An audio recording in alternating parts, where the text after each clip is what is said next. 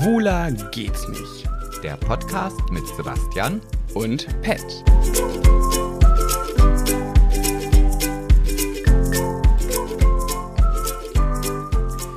Ja, hallo. Ich begrüße euch hier bei einer neuen Folge von Schwuler geht's nicht. Ähm, es wird heute die Halloween-Folge und ich mache sie ganz alleine, weil der Pet hat die Lust verloren. Also er hat ähm, eine Kritik bekommen, die ihm so nahe gegangen ist, dass er gesagt hat, nee, jetzt, das reicht ihm, er hat keine Lust mehr und ähm, ja, deswegen versuche ich euch jetzt hier heute alleine so ein bisschen zu unterhalten. Es wird vielleicht ein bisschen langweilig werden, weil so ein langer Monolog von anderthalb Stunden, aber mein Gott, was sollen wir machen, ne? Ja, ich habe mir hier ein Aperol gemacht, äh, trink den jetzt und muss ein bisschen grinsen, weil mir doch jemand gegenüber sitzt. Hallo Leute, ich bin's. Ja, ja, nein, ich. ja, nein. Ja, nein, ich bin natürlich wieder mit von der Partie, aber ich habe die letzte Woche wirklich Kritik bekommen, noch und nöcher. Und ich kann doch so schlecht mit Kritik umgehen. Eigentlich war es ja nur eine Kritik, oder? Ja, eigentlich war es nur ein. Und eigentlich bin ich doch derjenige, der mit Kritik nicht umgehen kann. Ich kann ja mit Kritik umgehen, deswegen sitze ich hier und ich habe auch die Kritik verstanden. Es wurde mir gesagt, dass ich mich in, sehr oft in den Folgen wiederhole in meinen Aussagen. Und das ist mir tatsächlich auch schon selber ganz oft aufgefallen. Tatsächlich. Tat- Ich, jetzt sag ich das Wort auch immer, ne? Das ist mir auch schon Ja. aufgefallen. Was ist denn los Du mit bist mir? infiziert. Oh, Grusel, Grusel.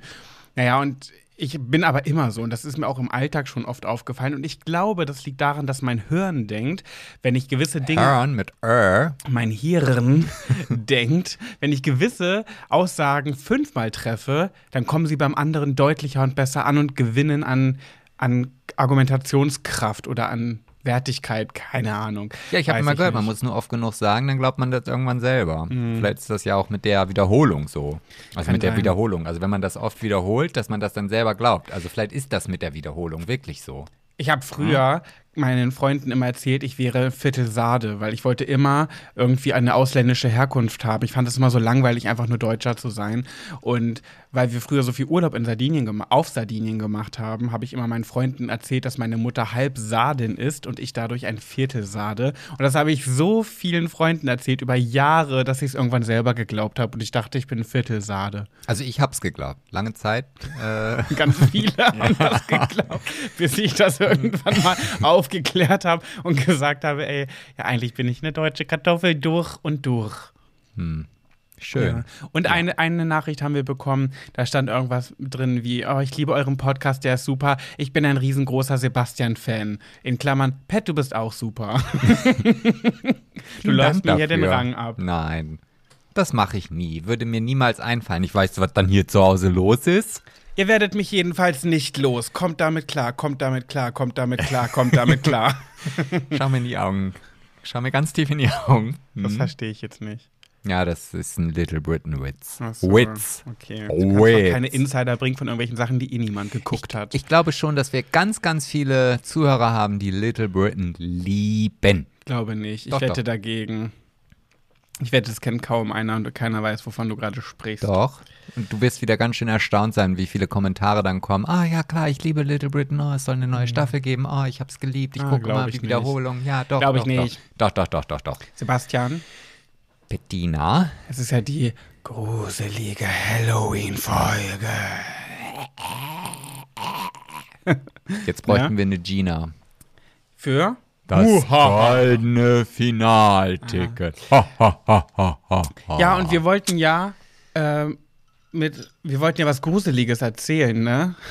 Mm, Ja, also, ob es jetzt gruselig wird, glaube ich nicht. Aber, ähm, ja, wenn ihr das im Dunkeln anhört und vielleicht eine knarrende Tür habt oder wie auch immer, dann Ja. könnt Meine Geschichte ist doch voll gruselig. Die ist nämlich passiert, als ich, ich weiß gar nicht, wie alt ich genau war, 17? Ich, ich glaube, ich war 17 oder 18, gerade frisch 18. Und ich habe, meine Mutter hat mit ihrem Partner zusammen gewohnt oder wir haben in unserem Elternhaus gewohnt. Mein Papa war ein paar, ich glaube, schon ein, zwei Jahre tot. Und meine Mutter war mit meinem Stiefpapa in Paris übers Wochenende auf einem Kurztrip und ich bin allein zu Hause geblieben. Und meine Mama und mein Stiefpapa hatten mir eine Kellerwohnung eingerichtet, in der ich so mein eigenes Reich hatte. Und das war auch richtig schön und ich habe dann immer ganz viel ICQ. Kennst du noch ICQ? Ja, das kenne ich noch. Damit äh, bin ich auch groß geworden. So alt bin ich jetzt nun auch noch nicht. Stimmt, okay. Und dann saß ich unten in meinem Zimmer, hatte Kopfhörer auf, habe Musik gehört ganz laut und habe bei ICQ wild mit irgendwelchen Jungs wahrscheinlich geschattet. Und irgendwann hatte ich Durst. Und dann dachte ich mir, ach, gehe ich doch mal hoch in die Küche und hol mir was zu trinken. Gehe die Kellertreppe hoch, mache die Tür auf und wundere mich, warum auf dem Boden so viel Zeug liegt. Und denke mir, hä? Hab ich das hier so unordentlich hinterlassen? Nein. Gehe in die Küche und sehe, wie alle Schubladen offen stehen. Gehe ins Wohnzimmer und sehe, wie alle Schränke durchgewühlt sind, die Schubladen offen stehen, Papiere auf dem Boden liegen. Und ich habe ein paar Sekunden gebraucht, um zu realisieren, dass gerade bei uns eingebrochen wurde. Gott, Gottes Willen. Ich, oh, ja, furchtbar. Das ist ja. Ja, und weiter. Äh, Ja, das Ganze ist natürlich passiert, während ich mit Kopfhörern und Musik in meinem Kellerzimmer da unten gehockt habe. Und wäre ich wahrscheinlich ein paar Minuten früher hochgegangen, um mir was zu trinken zu holen, dann hätte ich die Einbrecher auf frischer Tat ertappt und die hätten sich sehr erschrocken. Wer weiß, was dann passiert wäre. Ja, solche Einbrecher haben doch meistens auch immer irgendwelche Waffen mit dabei. Zumindest in den Filmen, die ich immer gucke. Ja, keine Ahnung. Also, die mussten gedacht haben, dass das Haus leer steht, weil oben alles dunkel war und wussten nicht, dass da im Keller jemand sitzt und Musik hört mit Kopfhörern. Ich habe auf jeden Fall so eine Panik bekommen, als ich gemerkt habe oder als mein Kopf gerattert hat und ich realisiert habe, okay, das sieht hier gerade so aus, weil hier andere Menschen im Haus waren. Und dann bin ich einfach nur rausgerannt aus dem Haus, bin, es war dunkel, es war nachts, ne, und bin ähm, zu meiner Tante gerannt, die auch auf der Straße gewohnt hat. Und ja, dann haben wir halt die Polizei gerufen und so weiter. Meine Mutter informiert, die gerade in Paris am Eiffelturm ihre Liebe genossen hat. Oh. Ja, und das war's. Die Einbrecher wurden nie gefasst. Äh, Ich habe dann bei meiner Tante übernachtet. Ich habe mich nicht mehr ins Haus getraut und ich habe echt noch eine Weile gebraucht, bis ich mich wieder zurückgetraut habe. Und auch überhaupt, ich habe da ab dann eine Weile gebraucht, bis ich mich alleine getraut, äh, bis ich mich getraut habe, alleine zu bleiben. Ja, das kann ich nachvollziehen. Also das wäre ja, also für mich wäre das, glaube ich, der größte Horror. Ich hatte ja schon immer Angst, alleine in den Keller zu gehen, obwohl meine Familie oben gesessen hat. Wenn ich irgendwie runter musste, dann habe ich immer schon die Hand um die Ecke gemacht, um erst den Lichtschalter zu drücken, damit ich ja nicht irgendwie in diesem dunklen Raum stehen muss. Kennst du das, wenn du dann aber die Kellertreppe wieder hochgehst, dass du so ein mulmiges Gefühl hast, dass hinter dir jemand ist, dass du anfängst zu rennen Ja. und die Kellertreppe hochrennst? Immer. Ich bin immer schneller die Treppe rauf als Ich die auch. runter. Als würde jetzt hinter einem jemand hinterherlaufen und Ja. gleich am Bein festhalten und dich in den Keller zurückziehen. Das habe ich aber hier im Haus auch. Hier? Ja. Echt? Ja. Ich auch, hier im Keller. Ja, ja. Ja, ja, ich auch, ich auch, ich auch. Ja. Ja, das hat mich echt geprägt und vor allem es war auch ein komisches Gefühl zu wissen, weil ich hatte auch noch mein Kinderzimmer oben. Also ich hatte mein Kinderzimmer in dem Haus, wo ich immer, wo auch noch mein ganzes Zeug drin war, aber ich habe auch die Kellerwohnung zusätzlich bekommen und die haben auch in meinem Kinderzimmer rumgewühlt oben. Also die haben also jeden Raum durchwühlt, nur in den Keller sind sie nicht gegangen, Furchtbar. wo ich gehockt habe. Ich weiß gar nicht, ob ich überhaupt jemals in diesen Keller gegangen wäre oder ob ich jemals diese Angst verloren hätte, wenn ich in diesen Keller hätte wieder reingehen müssen. Naja, Sebastian, ich bin ein harter Kerl. Ich bin ein harter Kerl. Ah. Was, was denkst du von mir? Natürlich war das für mich dann irgendwann in Ordnung. Also ich bin Also wenn du- Wassern gewaschen. Also wenn du irgendwann nicht bist, dann bist du ein harter Kerl. Hey, hey, hey, pass mal auf, Kollege. Willst du eine Faust oder was? Ja, das macht dich noch lange nicht zu einem harten Kerl. Du blöde Sau, du. Ja, nee, mit so einer Horrorgeschichte kann ich jetzt gar nicht so aufwarten. Also ich habe zwar schon mal etwas Spookiges erlebt. ja. Und zwar ähm, erzähle ich das jetzt auch einfach mal. Ja, ich bin gespannt. Ja, gespannt, gespannt, gespannt. Und zwar war das das allererste Mal, nee, das erste Mal nicht, das zweite Mal, dass ich in Amerika war. Und ähm, mein bester Freund Philipp, von dem habe ich, glaube ich, schon mal erzählt, der war mit mir da. Und ich habe damals meinen Führerschein gemacht. Ich war 17 und ähm, ja, mein Vater, äh, mein Vater, mein Bruder hatte damals, also der wohnt ja in den USA, für jeden, der das jetzt vielleicht noch nicht weiß, so ein altes Auto, so ein richtig breites Schlachtschiff, dass man vorne in der ersten Reihe mit drei Leuten sitzen konnte. Und Philipp und ich sind halt so durch die Gegend gefahren und kennen uns ja auch überhaupt nicht aus, wo wir gerade sind, wie auch immer. Und auf jeden Fall war es dann so, dass ich plötzlich gemerkt habe, irgendwas stimmt mit dem Auto nicht. Ich bin dann rechts rangefahren und habe gesehen, scheiße, ein Plattenreifen. Okay, mein erster Tag, wo ich den Führerschein hatte, war das. Und hast du deinen Führerschein in Amerika gemacht? ja, ich habe meinen in Amerika gemacht. Komplett? Ja, Auf Englisch? ja, Warum weiß ich davon noch nichts? habe ich dir noch nie erzählt. Deswegen weißt du davon nichts. Wie, du hast deinen Führerschein nicht in Deutschland gemacht, deinen richtigen Führerschein. Ja, meinen Autoführerschein habe ich in Amerika Ey, gemacht. guck mal, hat nicht letztens noch jemand gesagt, wie lustig er das findet, dass wir im Podcast noch Dinge über uns beide neu herausfinden? Gab es das nicht mal als Nachricht? ja, stimmt. Ja, hat irgendjemand geschrieben. Ja. Das ist wieder.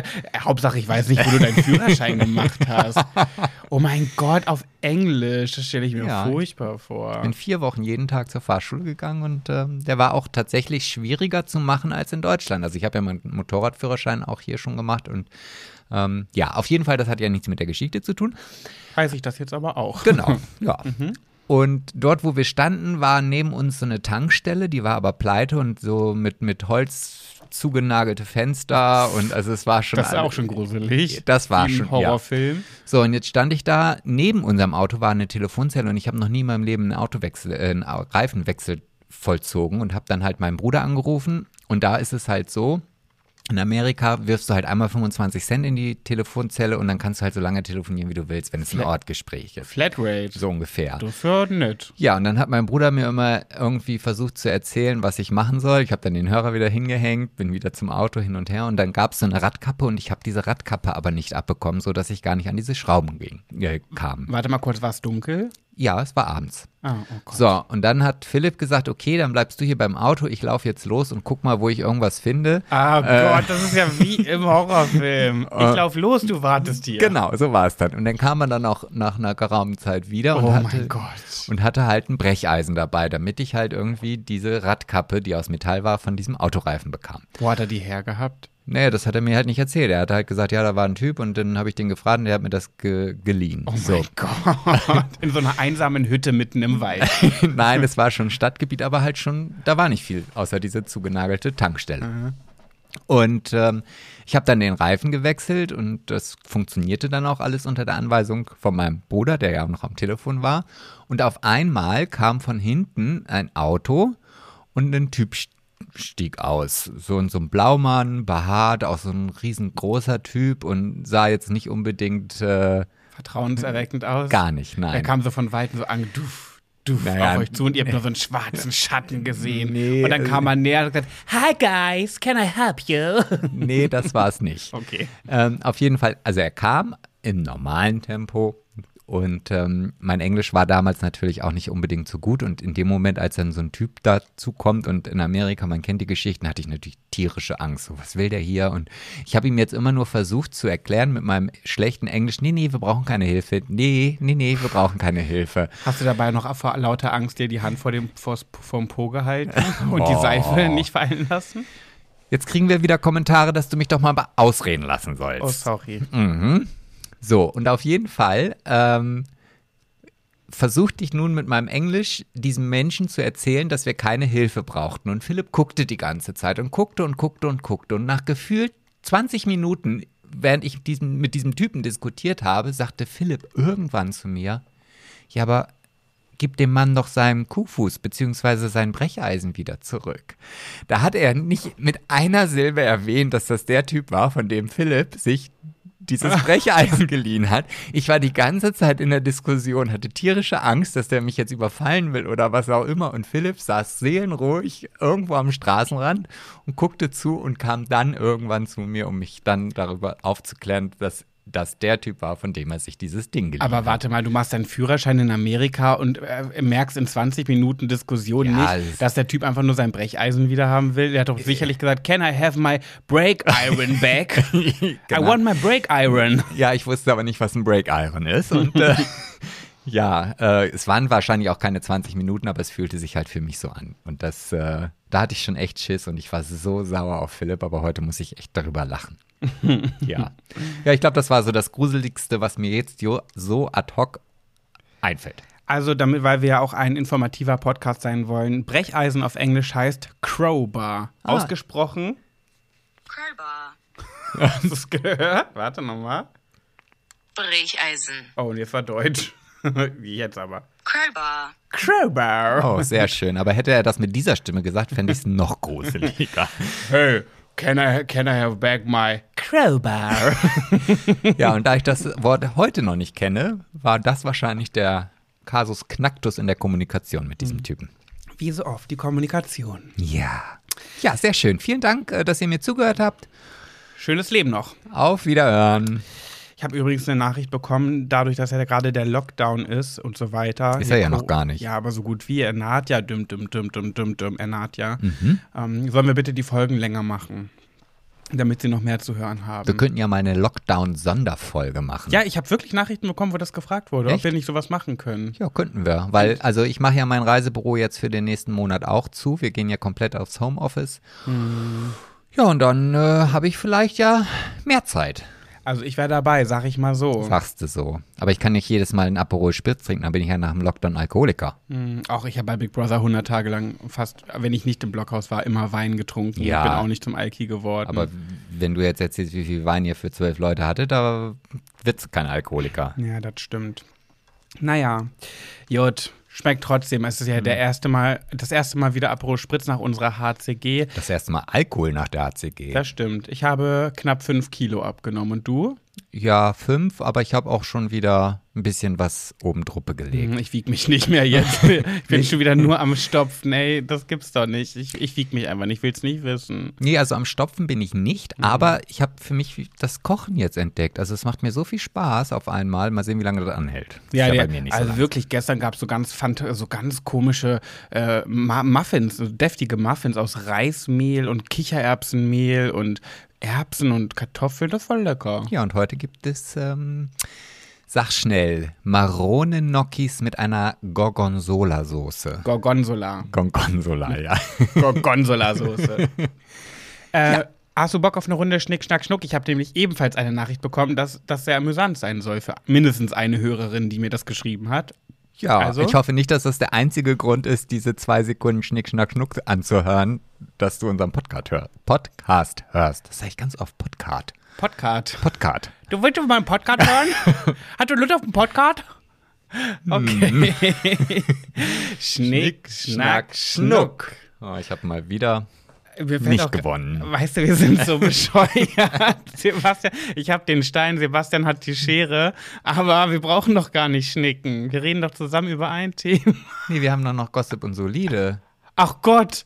Oh Gott, das wird aber wieder eine lange Folge. Ich dachte, wir sind jetzt schon bei meins und deins. Ja, aber wir sollen doch lange Folgen machen. Ach ja, ich bin aber ganz schnell, weil ich extra wegen der Gruselgeschichte habe ich mir nur was Kurzes einfallen lassen. Und zwar, wir haben doch letztens noch in der Folge gesprochen, dass Georgina sich von ihrem Mann oder Freund Kubilai getrennt hat. Ja, ja, mit dem ja, sie im ja. Sommerhaus war. Und die hat ja bei Instagram wirklich Schimpfwörter benutzt, hat den fertig gemacht, hat den, hat Dinge ausgeplaudert in ihrer Insta-Story. Sie trennt sich und das ist das größte Schwein und der hat sie krankenhausreif geschlagen und ihr die Nase gebrochen und blaue Augen geschlagen und hat in ihrer Insta-Story den runter gemacht bis zum geht nicht mehr.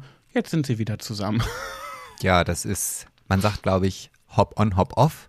Pack schlägt sich, Pack verträgt Das hat mein sich. Papa immer zu mir gesagt. Ja. Das ist, glaube ich, sowas für die Leute, die auch Fete sagen. Ja, aber das ist traurig, wenn es auch wirklich nicht nur ein Sprichwort ist, sondern zutrifft. Pack Ach, schlägt sich, Pack verträgt sich. Ja. Aber wirklich, wo kommt, also wenn ich mich von jemandem trenne und ich bin so sauer, dass ich so eine Details öffentlich preisgebe, dann, dann muss es doch auch wirklich bösartig gewesen sein. Da komme ich doch mit so einem nicht mehr zusammen und jetzt sind wir wieder zusammen. Also was ist das? Das finde ich ja schon immer bei Freunden, nee, bei Freunden will ich nicht sagen, aber bei entfernten Verwandten oder Leuten, die man auf Instagram oder Facebook kennt, die dann schreiben, ah nee, ich habe mich jetzt von meinem Partner getrennt und dann posten sie eine Woche wieder, ah, wir sind so glücklich. Aber das finde ich ganz peinlich, Ja. sowas. Leute, die auf Facebook ihr Privatleben und ihre Beziehungsgeschichten posten und Hä? schreiben.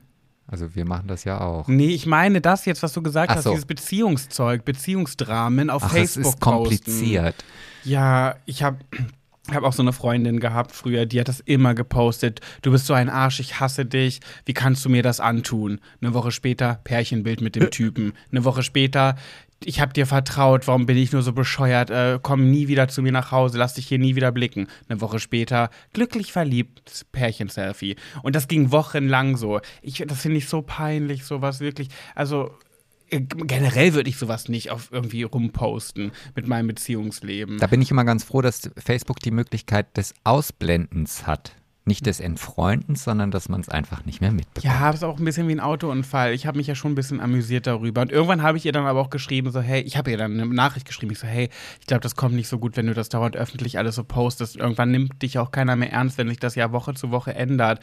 Und dann kam gleich zurück, ja, du musst es dir nicht durchlesen, dann äh, entfreunde mich doch. Also wir waren nie enge Freunde, ist halt eine Bekannte. Du, ich Typisch. sag mal so, wo sie recht hat, ist recht. ja, ne? typisch Facebook halt. Da hat man doch eigentlich mehr Bekannte als Freunde. Ich habe So. ganz viele Leute, die ich, glaube ich, noch nie in meinem Leben gesehen Ja, habe. die war, ich war mal mit ihr in einer Orientierungsstufe in einer Klasse und dann hatten wir gar nicht mehr viel Kontakt so und dann war mir das auch egal. Aber als sie, sie wollte die Kritik nicht und nicht haben und dann habe ich gesagt, okay, dann mach das weiter. Das ist ja dein Ding. Okay, ja, danke für diese Gossip-Geschichte. Ja.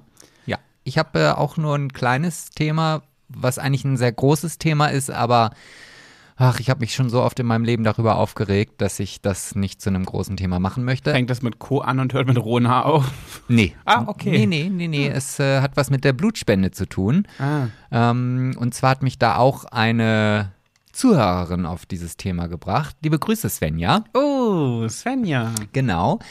Und ähm, da geht es darum, dass äh, die SPD und die Grünen in Hamburg äh, Blutspenden für Homosexuelle erlauben lassen oder erlauben möchten, Ja. was ja schon seit Jahren verboten, beziehungsweise seit drei Jahren nur erlaubt ist, wenn man also ein Jahr keinen gleichgeschlechtlichen Sex hatte. Hm, Das ist so gestört. Und ich muss sagen, dass ich das früher als Jugendlicher, also ich war sehr viel Blutspenden und ich habe halt auch immer das Kreuz an der, also ich habe gelogen. Ich auch. So, Immer. ich habe um- um- habe mich sogar immer extra richtig heterohaft verhalten, wenn ich zum Blutspenden gegangen bin, weil ich Angst hatte, dass es auffliegt. Also das letzte Mal war ich Blutspenden, als der ICE äh, das ICE-Unglück in Eschede war. Da war ich das letzte Mal, weil danach habe ich dann gesagt, nee, warte mal, wenn ihr mein Blut nicht wollt, dann fickt euch. Also Ja. Ja, verstehe ich komplett. Und ähm, ja, seit drei Jahren ist es halt so, dass man nachweisen muss, dass, oder dass man ein Jahr lang halt keinen Sex haben darf und dann darfst du auch, dann gehörst du zu der elitären Gruppe der Blutspender. allem, ja, wie dann. bescheuert auch. Wer will das denn nachweisen? Da, da, da müssen die dich ja sich darauf verlassen, ob du jetzt die Wahrheit sagst oder nicht. Und dann kannst du auch genauso gut einen Heten spielen. Hallo, hey, ich will ja Blutspenden. Wo kann ich denn da hin? Ja, aber ich finde auch, das ist einfach sowas von überholt. Ich, ich gucke gerade die Serie 1983 und da kam äh, HIV und AIDS gerade so als Thema und da wurde dieser Ausspruch, ja, das brauche ich mir keine Gedanken machen, das kriegen ja nur Schwule.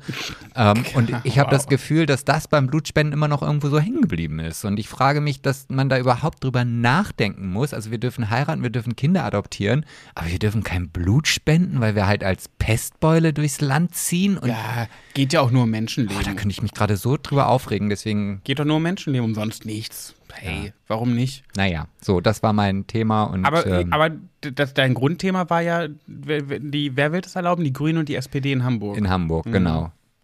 Ja, wird mal Zeit. Es gibt viele Leute, die wissen gar nicht, dass Schwule kein Blut spenden dürfen. Letztens vor ein paar Wochen hat sich Romana in ihrer Insta-Story darüber aufgeregt, weil sie das erst erfahren hat.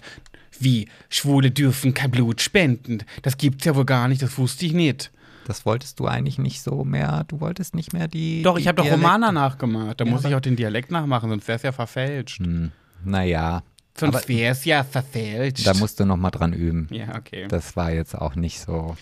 Auf jeden Fall, ja, eine Freundin von mir, liebe Grüße an Dani, ähm, die hat lange Zeit beim DRK, DRK gearbeitet und war auch total schockiert, als ich ihr das erzählt habe. Und dann war sie in Springe, da ist ja der Blutspendedienst in Deutschland, glaube ich, äh, oder zumindest für Niedersachsen. Und hat mit ihrem obersten Vorgesetzten darüber gesprochen und sie hat keine definitive Antwort bekommen. Also der hat immer versucht, sich wie ein kleiner Aal irgendwie da rauszuwinden. Was hat sie denn gefragt? Warum wir kein warum Ja, ja, genau. Kein Und, und, so. Und ähm, naja. Das ist so gestört, echt wirklich. Geht, wie gesagt, geht ja nur um Menschenleben, also ist auch egal. Ja, aber wenn du hier als Pestbeule dann halt da hingehst und dann alle krank machst. Ja, vor allem, die können es doch auch nicht nachweisen, egal.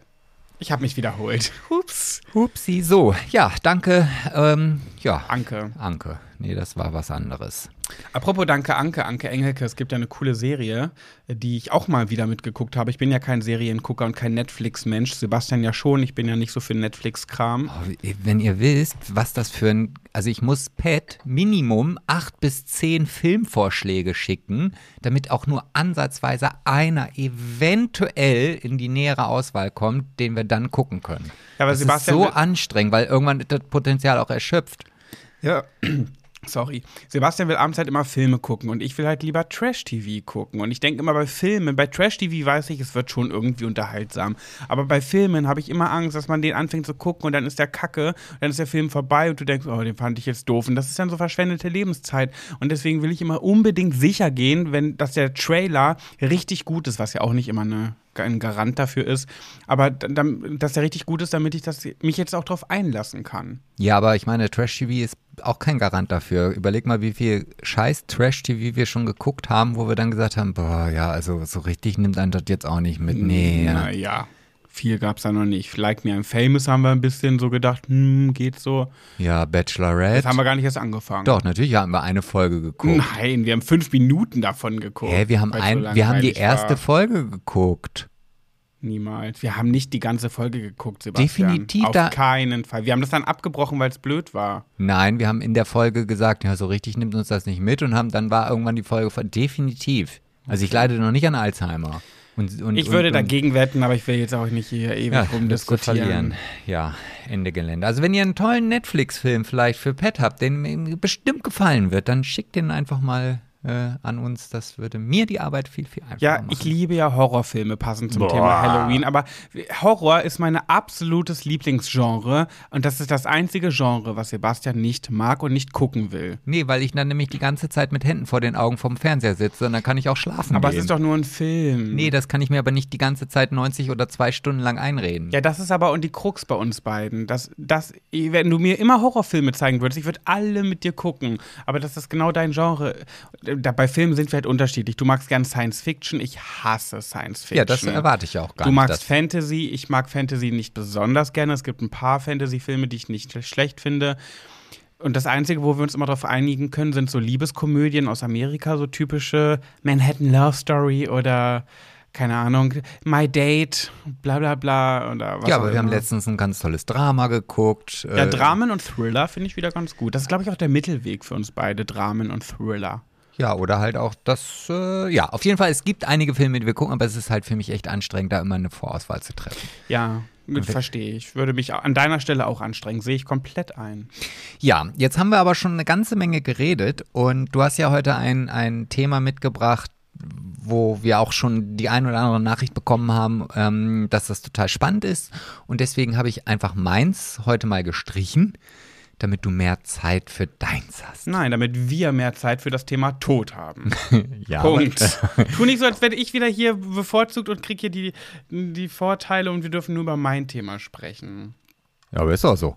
Nee, wir reden da gemeinsam drüber. Ja, wir reden über jedes Thema gemeinsam. Was machst du Sorry. denn hier? Ja, ist mir aus der Hand gefallen. Sorry. Gott verdammte Scheiße. Auf jeden Fall geht es heute um Hm? Ich bin der Tod, didim, didim, didim, der gut gelaunte Fremde, da, da, da, da, da, da, da. Es gibt einen Song, meine Lieben, den könnt ihr euch gerne mal anhören. Das ist ein ganz, ganz toller, positiver Song über den Tod von Peter Maffay aus dem Musical Tabaluga. Äh, das heißt, glaube ich, der Tod? Nee, der gut gelaunte Fremde. Das heißt, der gut gelaunte Fremde. Und das ist so ein gute Laune-Song, obwohl es da um den Tod geht. Ich liebe den Song. Hört euch den gerne mal an. Peter Maffay, der gut gelaunte Fremde. Wenn ihr mal einen Film aus meiner Generation gucken wollt, dann guckt ihr einfach Der Tod steht ihr gut. Das ist auch ein sehr guter war eine Film. Musik, äh, vor- ähm, Musikempfehlung, kein Film. Ja, ich habe jetzt meine Filmempfehlung Achso, okay. Ja, wir wollten heute über das Thema Tod sprechen. Nicht nur, weil ich schon sehr viel Erfahrung damit gemacht habe und um das Ganze, das will ich vorweg sagen, nicht zu depressiv werden zu lassen. Der Tod ist traurig, der Tod macht schlimme Dinge, der Tod hinterlässt Tränen. Ja, meine Eltern sind beide schon gestorben. War auch sehr, sehr schlimm, habe ich sehr drunter gelitten, aber darum soll es heute gar nicht gehen. Wir möchten eigentlich heute ein bisschen sachlich und vielleicht auch ein bisschen humoristisch über das Thema Tod sprechen, um es nicht zu traurig machen zu lassen. Gott, da stelle ich fest, ich war erst auf zwei Beerdigungen in meinem Leben. Zwei Zwei. von? Ja, es sind schon bestimmt einige gestorben, aber. Ja, aber von wem waren die Beerdigungen? Ach so. Wen hast du unter die Erde gebracht? Ach so. Ja, meine, meine Oma, bei der ersten Oma, die gestorben ist, bin ich nicht zur Beerdigung gegangen. Das konnte ich nicht. Wie alt warst du denn da? Hm, 12, 13 oder so. Okay. Und bei der, ja, und, und die Mutter von, von meiner besten Freundin. Aber ansonsten war ich noch nie auf einer Beerdigung. Ich, also privat, privat persönlich, war ich bisher auch, glaube ich, naja, die erste Beerdigung war mein Papa, die zweite Beerdigung meine Mama. Und dann, ja, war ich schon noch auf Beerdigungen, zum Beispiel auf, bei den Großeltern meiner besten Freundin, wo ich sie mit unterstützt und begleitet habe, weil ich die Großeltern eben auch ganz gut kannte. Aber ich war schon auf sehr vielen Beerdigungen, weil ich ja mal ein Praktikum beim Bestatter gemacht habe. Ja, da erinnere ich mich noch an die Geschichten, die du abends erzählt hast, wenn du nach Hause gekommen bist. Das war richtig fies, weil Sebastian nicht nur, dass er keine Horrorfilme mag, sondern wenn ich von meinem Praktikumstag nach Hause kam und berichten wollte, wollte er die Geschichten immer nicht hören, weil er das nicht hören wollte. Ja, weil das ist, äh, weiß ich, äh, was den Tod angeht, da bin ich echt so wie früher in der Grundschule. Wenn man dann Ärger vom Lehrer bekommen hat, dann mache ich einfach die Augen zu und dann denke ich einfach, ich bin gar nicht da und das, das passiert mir gar nicht. Ja, aber guck mal, das ist, das ist das Ding, warum das Tod ein Tabuthema ist und warum der Tod ganz viele Menschen äh, so dolle trifft, weil sich keiner darüber Gedanken machen möchte. Und das ist nicht gut, weil der Tod gehört zum Leben dazu. Jeder von uns, jeder wird schon be wird Begegnungen mit ihm machen. Ja klar, mit, mit, dem, mit dem gut gelaunten Fremden wird jeder irgendwann Begegnungen machen, weil er ihn uns dann ins Jenseits schickt, aber auch, weil man ja auch Liebste verliert. Und ich kann da ja nur mal aus eigener Erfahrung sprechen. Es ist ganz oft so, wenn man sich darüber keine Gedanken macht oder vielleicht nicht mal darüber spricht, dann wissen Angehörige gar nicht, was willst du eigentlich, wenn du stirbst? Wie wünschst du dir deine Beerdigung? Und wenn das ein Mensch ist, der dir sehr, sehr nahe steht und der ist auf einmal tot, also klar, manchmal kann man drüber sprechen, wenn irgendwie Krebs die Krankheit ist und man weiß, es wird darauf hinauslaufen oder man ist sehr alt, aber es gibt ja auch Autounfälle und was nicht alles. Und dann steht, stehen die Angehörigen da, Gott, ja, Erdbestattung? Wollte er verbrannt werden oder im Sarg beerdigt? Keine Ahnung. Oh, das weiß ich gar nicht. Man, man, will ja schon eine Beerdigung so machen, dass der, der, der von uns gegangen ist, dass es ihm gefallen hätte. Ja, Wenn aber du aber gar keine Infos dazu hast, dann stehst du da mit Wind im Haar. Ja, aber dann könntest du das ja in dein Testament hineinschreiben. Ja, genau darauf will ich hinaus. Da muss man aber, das muss man aber erstmal machen. Welcher ich habe Mensch, eins. Hast du? Ja. Ja, aber ich auch. Aber welcher Mensch schreibt denn mit 30 oder bei dir oder 31 oder 43 ein Testament? Wer möchte denn in dem Alter ein Testament schreiben oder darüber sprechen, wie seine Beerdigung sein soll? Ja, gut, das passiert ja ganz oft erst dann, wenn man mal in die Nähe des Todes kommt. Bei mir war das, als mein Papa den Schlaganfall hatte. Ja. Da war mir dann auf einmal klar, okay, es gibt halt Situationen, die plötzlich kommen können und darauf muss man vorbereitet sein. Ganz genau, ja. Und die, also die meisten Menschen wollen darüber gar nicht reden, sagen, nee, ich will nicht über meinen Tod reden, ich will nicht über meine Beerdigung reden, ich bin 30 Jahre alt, ich bin 40 Jahre alt, ich bin 50 Jahre alt, da ist noch Zeit. Ja, hoffentlich. Klopf auf Holz. Schön wär's. Aber das weiß man eben nicht. Und ich konnte mit meinen Eltern darüber sprechen, weil wir wussten, das kann darauf hinauslaufen. Bei meinem Papa war es irgendwann klar. Gut, bei meiner Mutter kam das dann plötzlich, aber im Vorfeld ganzen Krebserkrankungen Erkrankungen haben schon dafür gesorgt, dass man darüber trotzdem spricht. Und somit wusste ich, welche Songs wollen meine Eltern gespielt haben auf ihrer Beerdigung. Wollen sie verbrannt werden oder wollen sie eine Erdbestattung? Äh, das sind alles Dinge, die dazugehören. Oder soll es von einem Pfarrer oder einem Pastor gemacht werden? Oder soll es ein freier Trauerredner sein? Weil entweder weil sie nicht in der Kirche waren oder weil sie in der Kirche sind, aber gar keinen Bezug zu Gott und Co. haben. Und das ist wie mit Hochzeiten. Warum willst du denn, wenn du nicht an Gott glaubst und keinen Bezug zu Gott hast, warum sollst du denn einen, dich von einem Pfarrer trauen lassen, von einem Pastor? Wenn, wenn du in deiner Trauung gar keine Worte zur, zum Psalm und ja. Jesus und Gott haben möchtest. Ja, aber ich glaube, also zumindest wenn ich so darüber nachdenke, ist das für mich schon ein Unterschied. Also bei der Hochzeit, die findet ja dann eh hier auf der Erde statt. Aber wenn ich jetzt sterbe, da weiß ich ja nicht, was dann kommt. Und wenn ich jetzt keinen Pfarrer oder keinen Pastor habe, der mich dann ähm, quasi ins Jenseits schickt oder die letzten Worte schickt, vielleicht lässt mich dann der Petrus nicht in den Himmel. Also, weil, also das sind tatsächlich meine Gedanken. Wie, du glaubst, wenn ein freier Trauerredner deine Zeremonie macht, dass du dann nicht in den Himmel, sondern in die Hölle kommst? Das nee, weiß Ernst? man ja nicht. Ah, hör auf, das ist nicht dein Ernst. Doch, ich habe da halt noch ein sehr klassisches Bild. Wow. Ja aber, ja, aber guck mal, siehst du, guck mal. Jetzt weiß ich, dass wenn du stirbst, dass wir so einen Pfarrer da beauftragen müssen und ein freier Trauerredner nicht das Richtige für dich ist. Aber ich, aber ich möchte auch eine Party. Also ich möchte keine, also ich. Also oh, oh, oh Gott, das ist mein Hass, meine Hassaussage. Nein, ich möchte, ich möchte nichts Trauriges haben. Ja, ja, ja, ja, geil. Red weiter, bitte. Sorry. Nee, jetzt rede ich nicht weiter. Doch, bitte jetzt, red weiter. Nee, jetzt bin ich eingeschüchtert. Boah, nee, das ist genau das, wo ich wirklich, das ist die Kerbe in die. Oh. Das ist so egoistisch. Es ist genauso egoistisch, nicht über seinen Tod reden zu wollen und niemals, also kurz, ganz kurz. Ich, meine beste Freundin Nina, die weiß Bescheid, was ich mir wünsche. Und ich habe auch ein YouTube-Video, weil ich Angst hatte, dass wenn Nina das mal vergisst oder so, dass es irgendwo was gibt, wo ihr alle wisst, wie möchte Pat beerdigt werden. Das ist wieder vielleicht der Punkt, wo du in die Beschreibung das YouTube-Video reinsetzen kannst. Ich habe mal einen Beerdigungstag auf YouTube gemacht, Ich mach wo ich darüber gesprochen habe, wie ich mir meine Beerdigung vorstelle. Ich finde, sie können sich alle deine YouTube-Videos angucken. Ja, aber jetzt passt ja gerade zum Thema. Warte, nicht, warte, ich darf nicht jetzt nicht rauskommen. So, pass auf. Und dann. Doch, ich muss ähm, dafür sorgen. Ist, also erstmal erstmal ist es egoistisch, wenn du darüber nicht sprechen willst, weil du die ganze Arbeit dann deinen Angehörigen überlässt, die dann so überfordert sind. Die müssen erstmal trau die sind traurig und müssen trauern, weil du weg bist und müssen sich dann aber ja auch gleichzeitig um die ganzen Dinge kümmern. Beerdigung, Formalitäten und, und, und. Und wissen dann ganz oft nicht, wie hätte er was gewollt. Das heißt, das ist ein egoistisches Handeln, wenn du dir da vorher keine Gedanken machst, das mal auf Papier bringst in einem Video oder einer Freundin erzählst, die dann einmal Bescheid weiß. Man muss ja nicht dauernd darüber reden, aber in einem Gespräch mal, übrigens, wenn ich sterbe, ich möchte verbrannt werden, ich möchte den Song und ich möchte, dass es so und so abläuft. Aber oh. wenn dann so jemand kommt wie du, der sagt, ich möchte eine Party, ich will nichts Trauriges, bla, bla ist genauso egoistisch. Ich habe das so oft gehört, dass Leute sagen, auf meiner Beerdigung soll getanzt werden, auf meiner Beerdigung soll fröhliche Musik gespielt werden. Das ist scheiße. Das ist wirklich scheiße. Das ist egoistisch. Du möchtest, dass deine Beerdigung nicht traurig ist. Deine Leute sind aber traurig. Willst du denen eine Party aufzwängen, wenn die, heu wenn die heulen wollen und zu Tode betrübt sind? Das kannst du nicht verlangen. Eine Beerdigung ist dafür da, um abzuschließen, um um einen Cut zu setzen, um damit fertig zu werden, um, um Ab Abschied nehmen zu können. Und wenn du von jemandem Abschied nimmst, den du liebst, und ich rede jetzt nicht nur unbedingt von Opa, der 99 Jahre alt geworden ist, wo man dachte, okay, irgendwann ist auch mal Zeit, sondern wir beide. Stell dir vor, ich sterbe morgen. So, willst du dann eine Party feiern bei der Trauerfeier? Wenn ich tot bin, für immer weg bin, du kommst in die Wohnung, ich bin weg, werde nie wiederkommen, hast du dann Bock auf Party? Nein.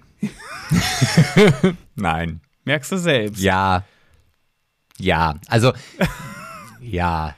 Das kannst du nicht verlangen. Aber, aber guck mal, aber wenn man jetzt zum Beispiel schaut in Indien, da werden, da werden, da werden richtige Partyzüge vollzogen, wenn jemand stirbt. Das ist bunt, da wird tolle Musik gespielt, man zieht durch die Straßen, man lacht, man hat Spaß. Also das ist Das ist ja, äh, das kann ich mir aber auch nicht vorstellen. Das, das machen die doch nicht, wenn eine Mutter, eine, wenn eine 40-jährige Mutter ihre 18-jährige Tochter verliert. Da, da tanzt sie doch nicht und feiert. Kannst du mir nicht erzählen. ja, das weiß ich nicht, aber 18 bin ich auch nicht mehr. Ja, das sind dann bestimmt irgendwelche alten Leute gewesen, die, wo man das Leben, die haben lange gelebt, die haben ihr Leben gehabt und es war alles toll. Und die können wir jetzt verabschieden. Das ist nochmal was anderes. Ja, aber- du, aber beim, beim Leichenschmaus zum Beispiel, als ich auf der zweiten meiner, nee, es war ja nicht meine erste Beerdigung, genau, auf der ersten Beerdigung war, das war nämlich die, die Mutter von meiner besten Freundin, da gab es ja dann diesen klassischen Leichenschmaus, okay, der war halt wirklich sehr klassisch. ein furchtbares Wort. Sagen wir Beerdigungskaffee. Ich finde Leichenschmaus so furchtbar. Ja, wie auch immer. Ja. Auf jeden Fall war das sehr, sehr lustig. Also wir haben alle sehr viel gelacht und, und uns lustig gemacht über die Deko. Also es war halt auch ein bisschen skurril, weil diese, diese Beerdigung war natürlich sehr spontan, gar keine Frage. Und es war aber kurz vorm Oktoberfest und die Location, wo das dann stattgefunden hat, war nicht mehr bereit, jetzt die Dekoration wieder abzunehmen. Also saßen wir in einem ähm, Oktoberfest dekorierten Raum und machten diesen Leichenschmaus. Und das hatte also so viel Skurriles an sich, dass wirklich auch die, meine beste Freundin halt lachen musste über diese Situation. Ja, okay, finde ich toll. Und jetzt Habe ich jetzt schon wieder was Falsches gesagt? Nein, nichts Falsches. Ich kläre klär dich nur zum hundertsten Male darüber auf. Äh, wie alt war denn die Mutter deiner besten Freundin? Oh, vielleicht 65 oder so, also noch nicht alt. Ja, siehst du, ist noch nicht alt. Aber äh, vergleich es doch bitte mit uns. Stell dir vor, ich bin ab morgen für immer tot. Du willst doch keine Party feiern. Du will, wenn du stirbst, Sebastian, dann möchte ich in dieser Trauerhalle sitzen und ich möchte mir die scheiß Augen aus meinem Hirn heulen. Hören? Ich, aus dem Hirn. Ich möchte weinen, ich möchte trauern, ich will auf dem Boden zusammensacken, kreischen, schreien, mich auf deinen Sarg werfen und draufklopfen und weinen und auf zu Boden fallen und zusammenbrechen. Das möchte ich, weil ich trauern will, weil ich heulen will und meinen ganzen Schmerz, den ich fühle, weil du weg bist, weil du für immer tot bist, rauslassen möchte. Das gehört dazu. Ja, und dann bin ich irgendwann unter der Erde und dann könnt ihr doch feiern. Ja, und vielleicht nach einem Jahr, wenn man es ein bisschen sacken lassen hat, dann feiert man nochmal Ja, Sebastian. dann erinnerst du dich gar nicht mehr an mich. Auch hör auf. Aber das siehst du, das ist so, das höre ich so oft, dass Leute ne, wollen, dass man eine Party feiert, wenn sie sterben und so weiter. Aber nein. Lass deinen Leuten die Trauer. Die sollen auch schwarz gekleidet. Naja, gut, die Kleidung ist wirklich egal. also in Italien sagen. geht man in weiß auf eine Ja, Beerdigung. Das stimmt auch. Das muss auch gar nicht sein. Kleidung ist was anderes. Das hat ja nichts mit der Bewältigung zu tun. Jeder Mensch geht natürlich anders damit um. Es gibt jetzt auch Leute, die sagen, ja, aber wenn du, jeder Mensch geht anders damit um. Wenn du so damit umgehen willst, dann lass ihn doch. Ja, natürlich, dann soll er das auch machen. Aber dafür ist eine Trauerfeier nun mal da, um Abschied zu nehmen. Und wenn der Mensch dir fehlt, weil er frühzeitig aus dem Leben gerissen wurde, du dir einfach nur die Augen aus dem Kopf heulen willst. Okay, also wenn ich mit 104 sterbe, dann darf ich mir eine Party wünschen. Ja, dann ja. Okay. Obwohl auch ich, auch mit 104 werde ich weinen wollen, weil du weg bist. ja, darfst du ja auch. Ich habe auch schon auf Partys geweint. Ja, und dann kommt jemand auf dieser Trauerfeier zu mir und sagt, hey, Sebastian wollte doch, dass wir feiern. Los, jetzt tanz und lach und freu dich. Während ich sage, nee, ich komme heute Abend alleine in die Wohnung zurück und sitze alleine auf dem Sofa, Naja, gucke nach rechts und 104 neben bin- mir sitzt keiner mehr. 104 oder 118, Ja, dann. ist ja egal, wie alt. Traurig ist es für mich oh trotzdem. ja, ich hab's ja schon verstanden. Okay, hast du noch andere äh, Todesthemen? Ja, also ich sag einfach jetzt noch mal- auch lieber nichts mehr. Ja, also einfach nochmal abschließend, ne, so Dinge wie Erd- oder Feuerbestattung sollte man mal abklären.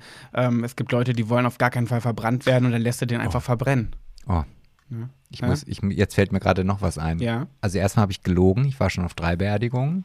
Du verlogenes Stück. Und wo du gerade sagst, Erdbe irgendwie, also bis auf die Beerdigung von meiner Oma, also jetzt waren die anderen Beerdigungen schon immer irgendwie skurril.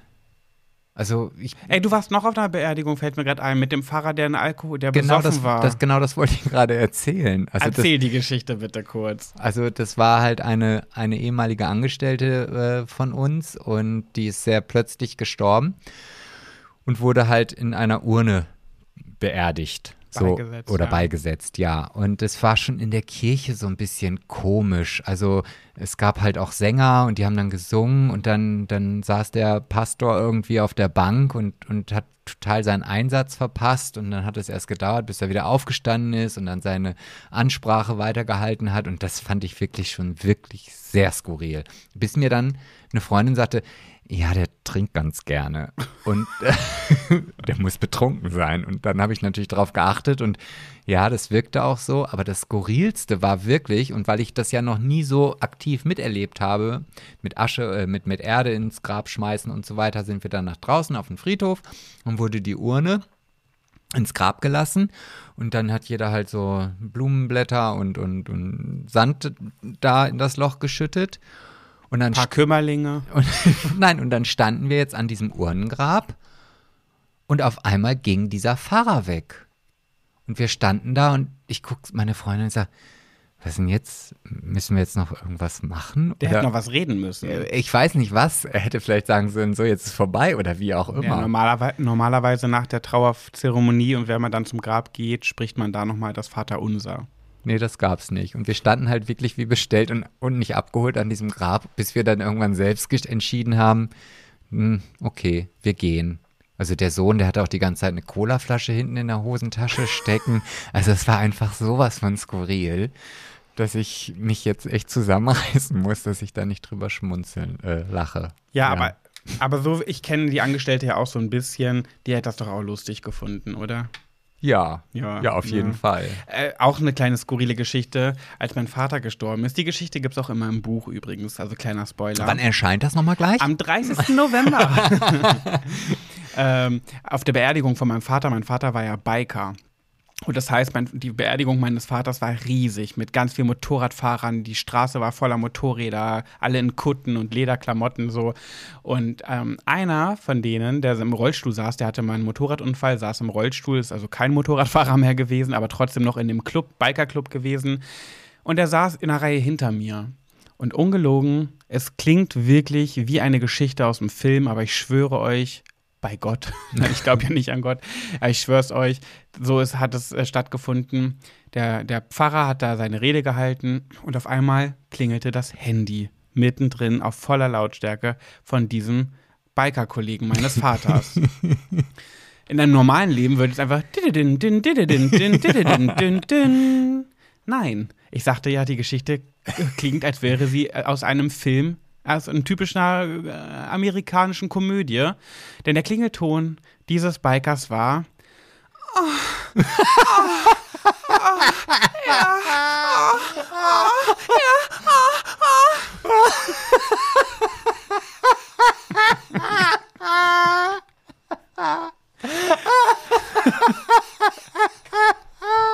Genau das war der Klingelton dieses Handys. hätte ich, oh Gott, ich hätte, ich hätte mich, glaube ich, nicht zurücknehmen können. Ich hätte mich ja, so. äh, Ja, ganz ehrlich, hätte ich nicht so viel Zeit mit Trauer verbracht, weil es mein Vater war, der da gerade beerdigt wurde, äh, dann hätte ich auch sofort drauf losgelacht. In dem Moment habe ich es einfach nur ignoriert und habe mich fremdgeschämt und dachte einfach, Gott, ist das peinlich, mach dein scheiß Handy aus, mach dein scheiß Handy aus.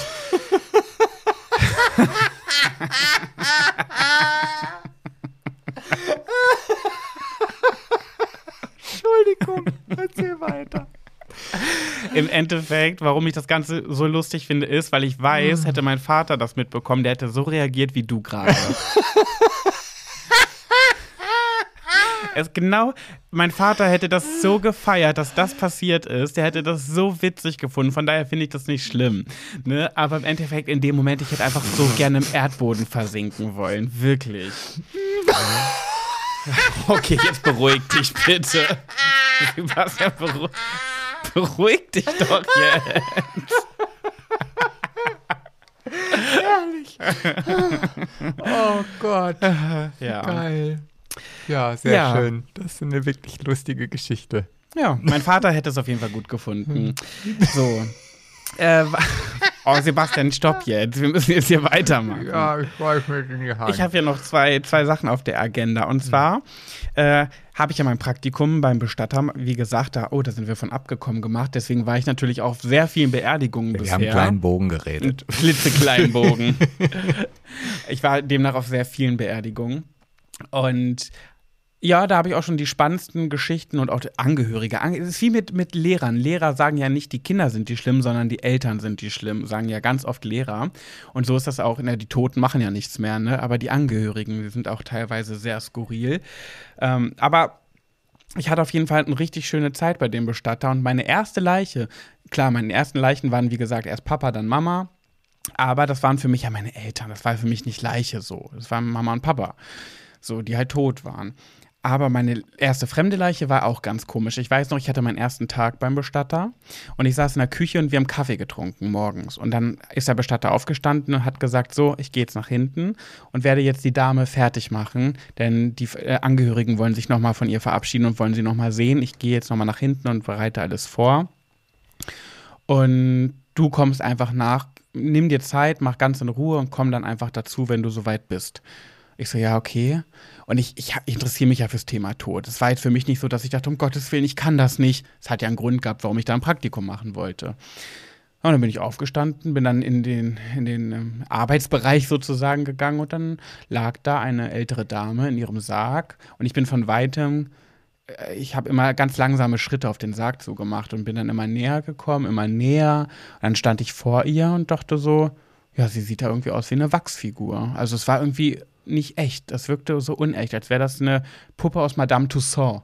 Ne? Toussaint? Toussaint. Heißt Madame Tussauds. Ich wollte gerade sagen. Ja, also das war auch schon krass. War, Aber war, war das jetzt schon die Geschichte? ja, Ah, okay. Ich kann mich nämlich noch erinnern. Das ist ja schon wieder so ein bisschen skurril und das passt eigentlich total zu Pet. Korrigiere mich, wenn das nicht so ist. Mhm. Ähm, und ich hoffe nicht, dass ich dir jetzt irgendwas vorwegnehme. Mhm. Aber ich erinnere mich daran, dass du irgendwie mit dem Bestatter, der die Leiche da hergerichtet hat, irgendwie auch die Haare schön gemacht hast. Ach so, und so ja. Weiter. Und dann hast du gesagt, nee, so kannst du das doch nicht lassen. Warte mal, lass mich das mal machen. Und dann hast du die umgestylt. da kam, Das, daran kann ich mich erinnern. da kam dann wieder die Beauty Queen in mir durch. Ich stand ein paar Minuten vor dieser alten, toten Frau und habe ihr meine, meine Zeit gegeben und sie gesegnet also für mich gesegnet, also ihr meine, meinen Respekt gegeben und habe ihm zugeguckt, wie er ihr die Haare stylt. Und ich dachte mir so, nee, nee, nee, nee, das musst du, pass mal auf. Und zack, habe ich mir die Haarsprayflasche genommen und habe dann ihr in ihren Haaren rumgefuchtelt und habe dann ihr eine Oh. ganz schicke Frisur, eine Frisur gemacht. Und das ist natürlich ganz wichtig, darauf achten Bestatter ja auch, dass die Frisur so ist, wie die Person es auch im Leben getragen hat. Ich habe da jetzt irgendwie ihr keine Walle-Walle-Mähne gezaubert oder so, die sie sonst nicht hatte. Ja, naja, und das, das war eigentlich, ja, irgendwie, also mir hat das irgendwie gefallen, weil das ist so ein schönes Gefühl. Du weißt, die, Person ist nicht mehr da, die lebt nicht mehr, die Seele ist raus und du kannst jetzt für sie noch was Gutes tun. Und dann habe ich sie mit dem Bestatter auch, ja, gewaschen, angekleidet. Ähm, ach, irgendwie, irgendwie fand ich das schön und ich habe ja auch immer was über die Personen dann erfahren. Und das fand ich auch immer so schön, wenn ich dann, wenn wir die Personen alle fertig gemacht haben, dann irgendwann Tage später war es dann soweit, dass die Trauerfeier war. Und ich war ja dann auch mit dabei bei den Trauerfeiern, deswegen war ich halt schon bei sehr vielen Beerdigungen durch das Praktikum. Und wenn dann der Pfarrer oder freier Redner oder wer auch immer das war, dann über die Person gesprochen hat, dann kannte ich die irgendwie. Das war so, dann wusste ich wenigstens, wer da, wer, wen ich da verabschiede und habe mich irgendwie mit so reingefühlt. Und manchmal war es aber auch so, dass ich, ich habe ja das Praktikum während der Uni gemacht. Ich hatte ja, ich habe studiert und hatte zusätzlich Lust, dieses Praktikum zu machen und äh, konnte deswegen nicht immer dabei sein, wenn die Leichen fertig gemacht wurden. Das heißt, manchmal war es auch so, dass ich bei der Trauerfeier dabei war, aber die Person vorher gar nicht gesehen habe. Und dann war ich immer kühl. Dann dachte ich so, pff, keine Ahnung, von wem der da redet, kenne ich ja nicht. So. Ne? Also das war, ich fand es immer schöner, wenn ich die Person vorher auch sehen konnte. Außer die eine. Die kam aus der Gerichtsmedizin. Und in der Gerichtsmedizin ist es ja ganz oft so, dass der Hinterkopf aufgeschnitten wird, weil da noch äh, Oh, untersu jetzt jetzt fängt untersucht an, wo wird. ich aussteige. Ich, ich mach, ich gehe nicht so ins Detail, aber es ist halt so, in der Gerichtsmedizin wird ja auch der Kopf untersucht. Und in dem Praktikum habe ich unter anderem erfahren, dass das menschliche Gehirn stinkt. Weil ich habe gedacht, was riecht denn hier so komisch? Irgendwas riecht hier doch komisch. Wenn es Leichen sind, die nicht lange gelegen haben, dann riechen die ja nicht. Deswegen äh, riecht's nicht, stinkt es ja nie. Aber da hat es gerochen. Und ich habe gesagt, sag mal, was ist das denn? Also, ja, das ist das Gehirn, die kommt ja aus der Gerichtsmedizin. Ja, und weil das wieder zugenäht wurde und da natürlich trotzdem was durchsickert, okay, jetzt, okay, jetzt höre ich auf. Ich glaube, das wird zu viel für die ZuhörerInnen. Ja, ja, so hat man seine Erfahrungen da gemacht. Ich finde das, ich muss das jetzt lobenswert, äh, nee, lobend erwähnen, wie du gerade toll gegendert hast. Oder? Was habe ich denn gesagt nochmal? Ach, ZuhörerInnen. Ja, okay. Ich dachte, Leichen und LeichInnen. Um jetzt einfach mal wieder so den Nullpunkt auf der Waage zu drücken. Ja. Wie viele Minuten haben wir? Danach geht es, ob ich noch ein Thema anreiße dazu. 52 Minuten und 30 Sekunden. Oh, das ist schon viel, ne? Nö, erzähl ruhig. Die Leute wollen mehr von uns. Es ist doch Lockdown-Time. Ach ja, stimmt. Okay. Ja, ich habe noch ein, und eine Sache zu dem Thema Tod. Warte mal, ich habe mir auch Notizen gemacht. Ich bin ja auch wirklich ähm, sehr, sehr, obwohl hier sehe ich gerade alles. Ja, wenn die, ähm, noch als, klein, als kleine äh, Info, so unnützes Wissen. Früher, also wenn Menschen sterben, haben die ja oft diesen Schreimund, diesen offenen Mund, der so aussieht, als würde man schreien. Und das sieht ja nicht schön aus. Gerade wenn sich noch Angehörige verabschieden wollen, sieht das ja nicht toll aus, wenn der Mund so schreiend offen steht. Dann werden die ja zugemacht. Und früher wurde das tatsächlich mit Kleber gemacht. Ähm, oder die Lippen wurden zusammengenäht, was ja beides nicht besonders schön aussieht. Mittlerweile gibt es etwas, das nennt sich Legatur. Und da wird die Nadel unten durchs Kinn gestochen, durch den Rachen, hoch durch die Nase, dann durch die Nasenscheidewand durch und dann drin wieder runter. Und dann wird unten zugezogen und dann geht der Mund ganz sachte und seicht zu. Ist auch nicht viel besser als deine Gehirngeschichte. Sorry. Okay, sorry. Ja, vielleicht bin ich da, weil ich da so abgestumpft in Häkchen bin, weiß ich nicht, wie das für andere ist. Vielleicht müssen wir vorher erwähnen, dass die Leute bereit sein sollen, dass es um solche Themen geht. Aber es ist ja auch die. Halloween-Folge. Halloween, Halloween, Halloween. Aber ähm, ich habe ja damals äh, ein Jahr Praktikum bei der Polizei gemacht und hatte auch dort einmal mit dem Tod zu tun. Und Mhm. das war auch, auch wieder so eine skurrile Geschichte. Irgendwie habe ich das, glaube ich, nur mit skurrilen Todesgeschichten bis auf meine Oma zu tun. Weil ähm, da wurde ein, ein Mensch vom Auto erfasst. Ich weiß noch, dass ich, also wir waren gerade kurz davor, auf die Dienststelle zu kommen und ich musste so nötig auf die Toilette oder wie ich sagen würde, pissen.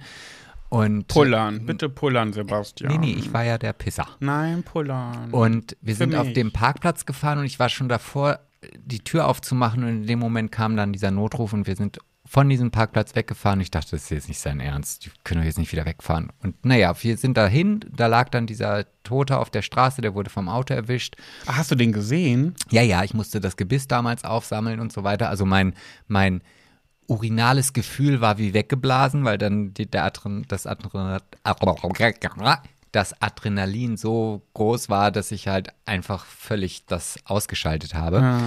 Und ähm, neben der Unfallstelle war auch ein Obdachlosenheim. Und ähm, der, der Mann, der war auch schon ein bisschen älter, hatte so, so auch ein bisschen Drei-Tage-Bart und so weiter.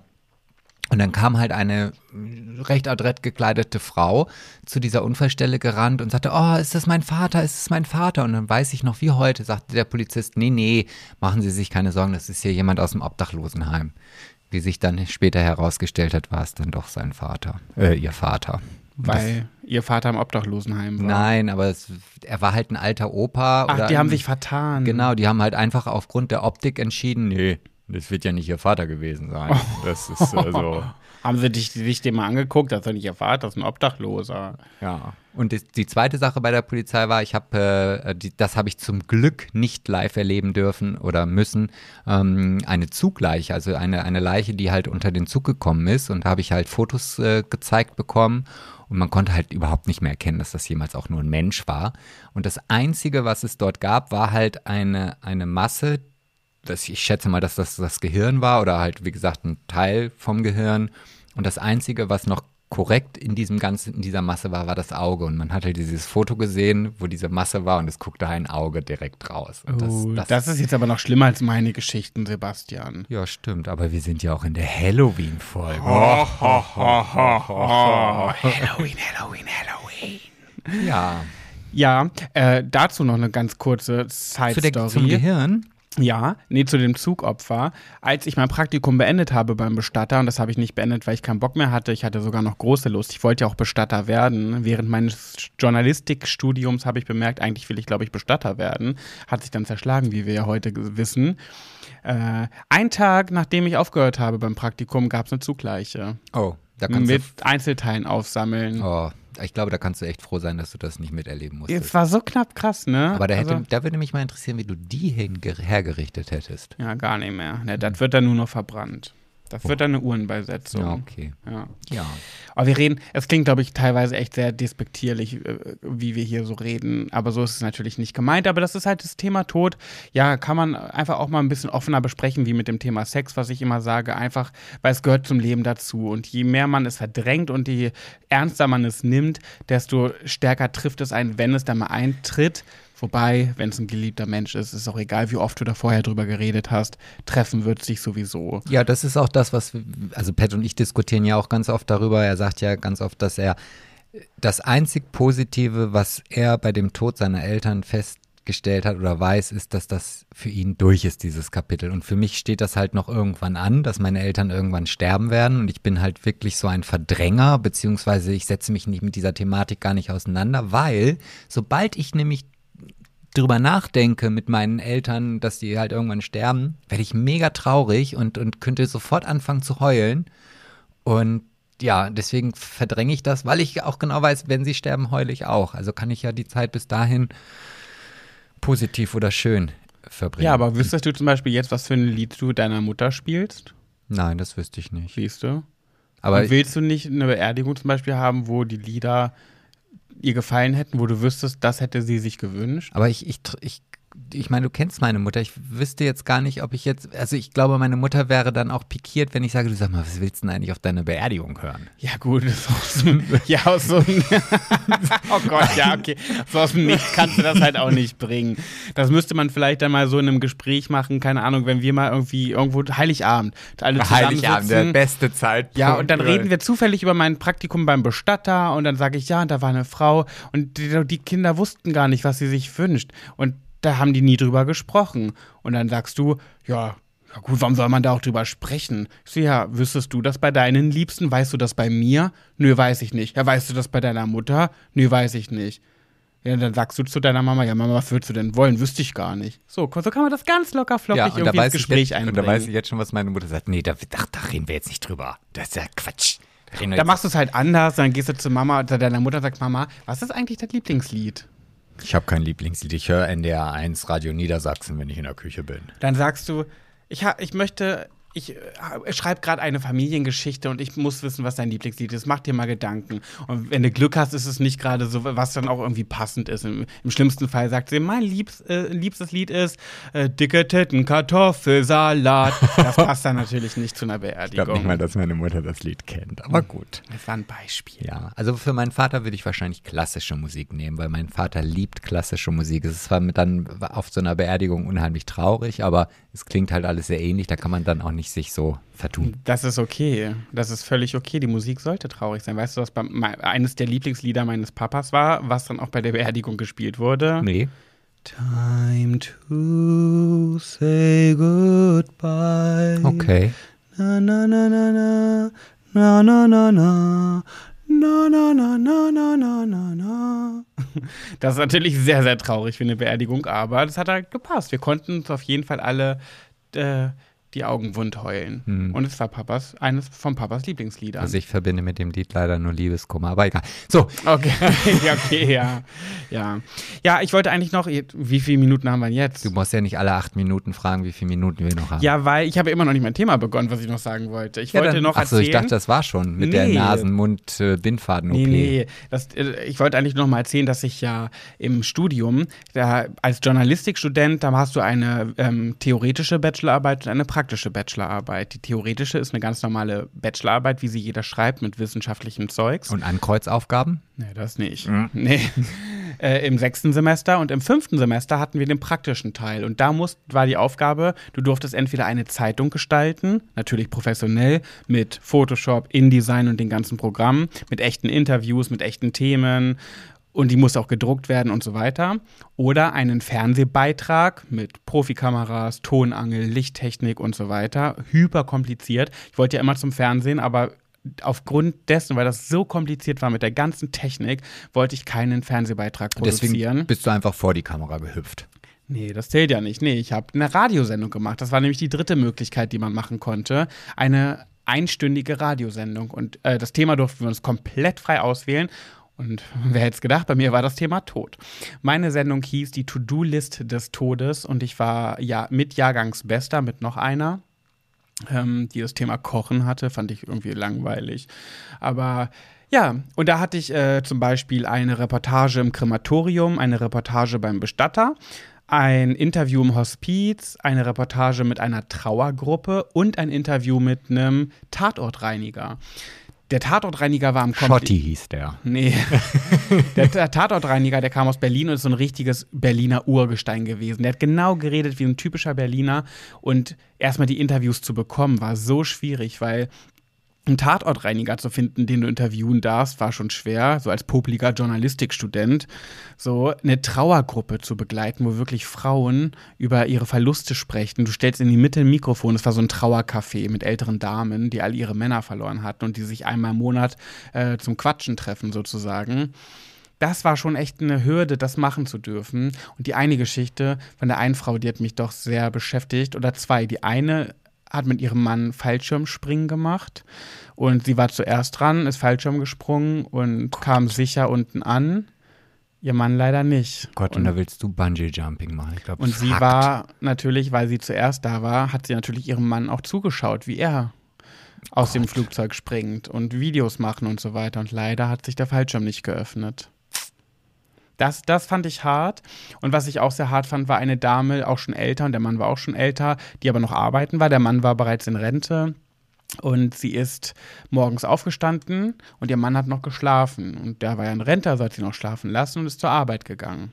Als sie nachmittags von der Arbeit zurückkam, hat sie gesehen, dass die Rollos immer noch unten sind. Und normalerweise, wenn der Mann dann aufsteht, macht er die Rollos hoch. Ja, und dann kam sie nach Hause und der hatte morgens gar nicht mehr geschlafen, sondern war tot. Und sie hat das nicht gemerkt, weil sie dachte, er schläft und wollte ihn nicht wecken. Und dann hat sie das erst nachmittags festgestellt. Das ist ein Gänsehautmoment. Das sind genau die Gründe, warum ich auch Horrorfilme nicht sehen möchte.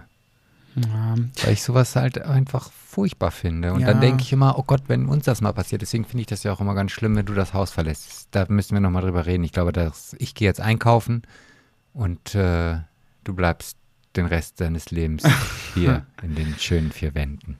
Ja, das Thema Tod ist natürlich nicht immer irgendwie leicht ne, und locker. Aber ja, die Frauen, es war für mich komisch, da mein Mikrofon in die Mitte zu stellen und mir von diesen älteren Damen ihre Geschichten erzählen zu lassen. Also es war so auch darauf, die haben auch viel geweint beim Erzählen. Und es war für mich auch echt schwer, wie ich dann reagieren sollte. Ich bin da hier der Journalist, der die Fragen wissen will und für die ist das ein ganz furchtbares Thema gewesen. Aber zum Beispiel im Krematorium, die Reportage fand ich ganz interessant. Ich bin da mit so einem Typen, der da arbeitet, da durchs Krematorium gegangen. Der hat mir alles erzählt. Ich habe ihm immer das Mikrofon unter die Nase gehalten und der hat berichtet, äh, wie das da so vonstatten geht alles. Ich habe sogar auch in, die, in den ähm, Ofen reingeschaut. Ich durfte durch so eine Luke reingucken, wie gerade ein Sarg verbrannt wird. Ja, da habe ich zugeschaut. Ja, und ansonsten bei einem Hospiz war ich noch. Das war auch noch ganz interessant. Eine Hospizleitung hat mir so von Berichten erzählt, unter anderem von einem LKW-Fahrer, der hatte keine Familie mehr. Der er war sein Leben lang LKW-Fahrer, so Fernfahrer. Und äh, als sie ihn im Hospiz gefragt haben, wie er denn mal beerdigt werden möchte, hat er gesagt, doch, keine Ahnung. Nee, wo er beerdigt werden möchte. Hat gesagt, keine Ahnung, ich habe ja nirgendwo Familie, ist egal, wo verscharrt mich irgendwo. so hat sie es ausgedrückt. Und dann haben sie ihn aber weitergelöchert, gesagt, was gibt's nicht irgendwas, wo du dir einen Friedhof wünschst? Und dann sagte er, ja, dort und dort bin ich immer ähm, an so einem großen Friedhof vorbeigefahren, der irgendwie ganz schön war. Auf meiner Tour bin ich immer an diesem Friedhof vorbeigekommen. Da fahren oft ähm, Fernfahrer lang. Und ich denke mir so, wenn ich da dann liege auf diesem Friedhof, dann ist es doch vielleicht ganz schön, die Kollegen immer wieder vorbeifahren zu sehen. Ja, obwohl das in einer ganz anderen Stadt war als in dem Hospiz, wo er gelegen hat, haben die dann alles Menschenmögliche getan, um ihn in diesem Friedhof, auf diesem Friedhof, mit dem er gar keine privaten, familiären Verbindungen hatte, ihn dort zu beerdigen, damit er da seine Kollegen, wenn er sie, wenn sie vorbeifahren, hören kann, sozusagen. Hm. Also ich kann mich noch an eine Geschichte aus dem Hospiz erinnern, die du mir erzählt hast, dass es dort auch eine gab, die Alkoholikerin war. Mhm, ja. Und ähm, da habe ich mir dann so Gedanken gemacht, naja, Hospiz, also ich habe dann irgendwie so eine Krankenhausatmosphäre irgendwie im Kopf und ähm, da hast du mir dann erzählt, nee, die, wenn die sagt, sie möchte jetzt eine Flasche Wodka, dann kriegt sie halt die Flasche Wodka Genau. und, und kann die halt dann trinken Ja. und so. Und Mit der Flasche, mit dem Woddy ging es immer besser und da war sie immer besser drauf. Und die im Hospiz haben natürlich gesagt, ja gut, für die Frau können wir ja sowieso nichts mehr tun, Ja. deswegen ja Hospiz, also kriegt sie auch ihren Woddy. Und den haben sie ihr dann noch mal besorgt. Ne? Ja. Also, ja. ja, Ja, auf jeden Fall meine Magazinsendung, die ich im Studium gemacht habe, ähm, ist eine 1,3 geworden. Ich war sehr traurig, dass das ein, keine 1,0 war, weil so viel Arbeit da drin gesteckt hat. Aber auch eine 1,3 ist ja sehr gut. kann man die irgendwo hören? Leider nicht. Also man könnte die hören, Privatmenschen dürfen die hören, aber weil die Themen so brisant sind und so privat auch, zum Beispiel ne, die Trauergruppe, die Damen, die mir da wirklich viel Privates erzählt haben, die Dame aus dem Hospiz hat mir sehr viele vertrauliche Dinge erzählt, die ich mit reingenommen habe. Und über, um überhaupt diese Interviews zu bekommen, auch der Tatortreiniger, der wollte erst nicht und hat sich so ein bisschen äh, gesträubt, ne? ähm, habe ich dann allen gesagt, das wird nirgendwo ausgestrahlt. Also das ist nur für die Uni. Und daher habe ich oft ein Ja bekommen, um es machen zu dürfen. Und demnach ähm, ja, müsste ich jetzt alle um ihre Erlaubnis mal fragen. Das ist ja schon Jahre her. Ja, ich, ich bin so stolz darauf. Ich würde die voll gerne veröffentlichen, zum Beispiel mal als Podcast-Folge. Einfach mal meine Sendung, die geht eine Stunde. Aber da muss ich erstmal tausende Leute fragen und es ist sehr unwahrscheinlich, dass die es alle einwilligen. Aber du hast ja jetzt Zeit, du könntest das ja in Angriff nehmen und die Leute, die sagen nein, das schneidest du halt einfach raus. Und dann gibt es vielleicht eine halbe Stunde ja, das könnte ich mal überlegen. Geschichten. Ja. Ja. Ja, mal schauen. Ja, schauen wir mal. Gut, das war's mit dem Thema Tod. Ja, also ich fand es sehr interessant. Ich bin jetzt auch gar nicht böse, dass mein Thema, was ich jetzt hier auch gar nicht mehr erwähnen möchte, äh, nicht, äh, dass ich dir meine Zeit geschenkt habe. Oh, du bist so ein Blödmann. Hm? Du hast gesagt, du hattest kein Thema und wir wollen das, wir wollen einfach die Zeit Fall nutzen, mir um doch das jetzt Thema. nicht so in den Rücken. Doch, ich falle dir in den Rücken, weil du gerade so tust, als wäre der große Pet wieder sein Thema kriegt und du musst zurückstöcken und hast kein Thema bekommen. Ja, so war's ja auch. Das stimmt überhaupt nicht. Du hattest keins, weil wir uns geeinigt haben. Ja, ach Mensch. Nee, nicht doch, Mensch. Stell mich hier nicht so bloß, du Nein. Hasenköttel. Hey, wenn, dann Hey. bin ich ein Elefantenkackhaufen. Ja, das stimmt. Nicht ein kleines Hasenköttelchen. Ich würde sagen, wir springen rüber in die nächste Category. Ja, heute ist ja auch irgendwie alles anders als sonst. Weil es ist ja auch die Halloween. Ach ja, die ist es auch. Nochmal. Es ist ja auch die Halloween-Folge. Halloween, Halloween, Halloween. Ja, wir haben nämlich heute äh, Schwuler geht's nicht und äh, Pet Sebastian und du zusammengepackt. Genau. Und ich bin wieder mal. Was mal, das jetzt mit Halloween zu tun hat, habe ich keine Ahnung, aber wir haben es einfach mal gemacht. Wir werden einfach mal. Äh, Ja, wir, heute fallen wir mal aus unseren Mustern, aus den, aus den Regeln. Wir, äh, das Thema Pet Sebastian und du ist nämlich ziemlich lang. Und weil das so lang ist, beziehungsweise die. lang wie ein Schwanz. Hey, was ist mit dir los? Das ist mir so rausgerutscht. Hat, hat auch jemand geschrieben irgendwie. Bei Sebastian dachte ich immer, er wäre ein Spießer und er hätte einen Stock im Hintern, aber in der Podcast-Folge merkt man richtig, dass er gar nicht so ein Spießer ist und manchmal haut er Sachen raus, mit denen man niemals gerechnet hätte, dass er sowas sagt. also aktuell habe ich auch keinen Stock im Arsch. Ich habe das gerade nochmal Nachgefühlt? nachgeprüft, ja. Das Ich hatte schon gedacht, oh Gott, habe ich ihn heute Morgen vergessen, aber nee, nee. Okay, der war, das war, oh nee, Sebastian. Nee. Ich glaube, kauf dir mal ein Witzebuch. Ja, ist ja bald Weihnachten. ja, ähm, auf jeden Fall haben wir aber für Pat, Sebastian und du eine Geschichte bekommen, die, wo der Überbegriff zum Thema Halloween passt. Die Geschichte passt nicht zum, zum Thema Halloween, aber Und- der Überbegriff. Und Ich muss dazu sagen, dass ich keinen blassen Schimmer habe, was jetzt kommt. ja, und bevor es jetzt wieder heißt, ja, Pat redet viel mehr als Sebastian, Pat drängt sich immer in den Vordergrund. Es ist halt so zum Beispiel, dass Sebastian sich um die ganze Technik kümmert und dann kümmere ich mich halt zum Beispiel lieber mal um Themen, äh, um das so ein bisschen zu kompensieren. Also um meine Themen kümmere ich mich aber schon selber. Das möchte ich hier nochmal eben ganz klipp und klar hier auf den Punkt gebracht haben. Ja, aber ja. So, und wir haben von einer lieben Dame und sie hat uns, sie möchte nicht genannt werden, deswegen hat sie aber sich ein ähm, Pseudonym ausgedacht und zwar die die Lara ist es heute. Die Lara. Die Lara. Also die Lara oder die Lara? Die Lara.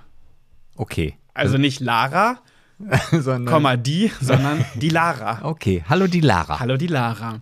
Äh, und ihre Geschichte ist ziemlich lang und auch detailliert. Und weil ich dachte, ich möchte die so gerne reinbringen, ähm, habe ich gedacht, weil es auch ein bisschen zu, zum Thema Schwuler geht's nicht passt, dass wir es einfach kombinieren und aus dem ganzen, aus den beiden Rubriken ein Thema machen. Und zwar, es geht ums Thema Ghosting. Ja, das habe ich äh, ne, gerade in der letzten Woche das erste Mal gehört. Ghosting, der Geist, der in den Popo beißt. Ja, äh, und es geht auch ein bisschen ums Coming Out, denn diese Person ist äh, nicht homosexuell, sondern heterosexuell, eine heterosexuelle Frau, die die Lara, die die Lara, und hat aber auch eine Art, äh, mit einer Art Coming Out zu kämpfen. Hätte es gehabt, hatte sie aber nicht. Und ich glaube, sie meint oder sie glaubt, dass sie sich dadurch ein bisschen in uns hineinfühlen kann bezüglich Coming Out, was ich nämlich auch glaube. Und ich habe das noch nie von dieser Seite aus gesehen. Also wenn ich jetzt beantworten müsste oder ich sagen müsste, um welches Thema geht es, keinen blassen Schimmer. Ich lese jetzt ihre Nachricht vor. Die ist ein bisschen länger, also mach's dir gemütlich. Okay. Hey Pat, erstmal wollte ich dir zu deinem Buch gratulieren. Ich freue mich so sehr, dass es endlich klappt und kann es kaum abwarten, es zu lesen. Okay, diese kleine Lobeshymne musste ich jetzt noch mit reinnehmen. Ich liebe euren Podcast und freue mich immer auf den Weg zur Arbeit, ihn zu hören. Ich finde es bemerkenswert, wie differenziert und reflektiert ihr euch zu den verschiedenen Themen äußert. Macht so weiter und bleibt so toll, wie ihr seid, denn genauso bleibt ihr besonders. Och, wie süß. Das musste noch dazu. Also, jetzt geht's aber los. Ich versuche ein bisschen schneller zu lesen, damit es nicht zu ewig dauert, weil die Geschichte einfach echt, echt lang ist. Ich habe mich bisher nicht getraut und habe auch mit mir gekämpft, aber ich wollte euch meine Geschichte erzählen und schauen, was Unbeteiligte dazu sagen.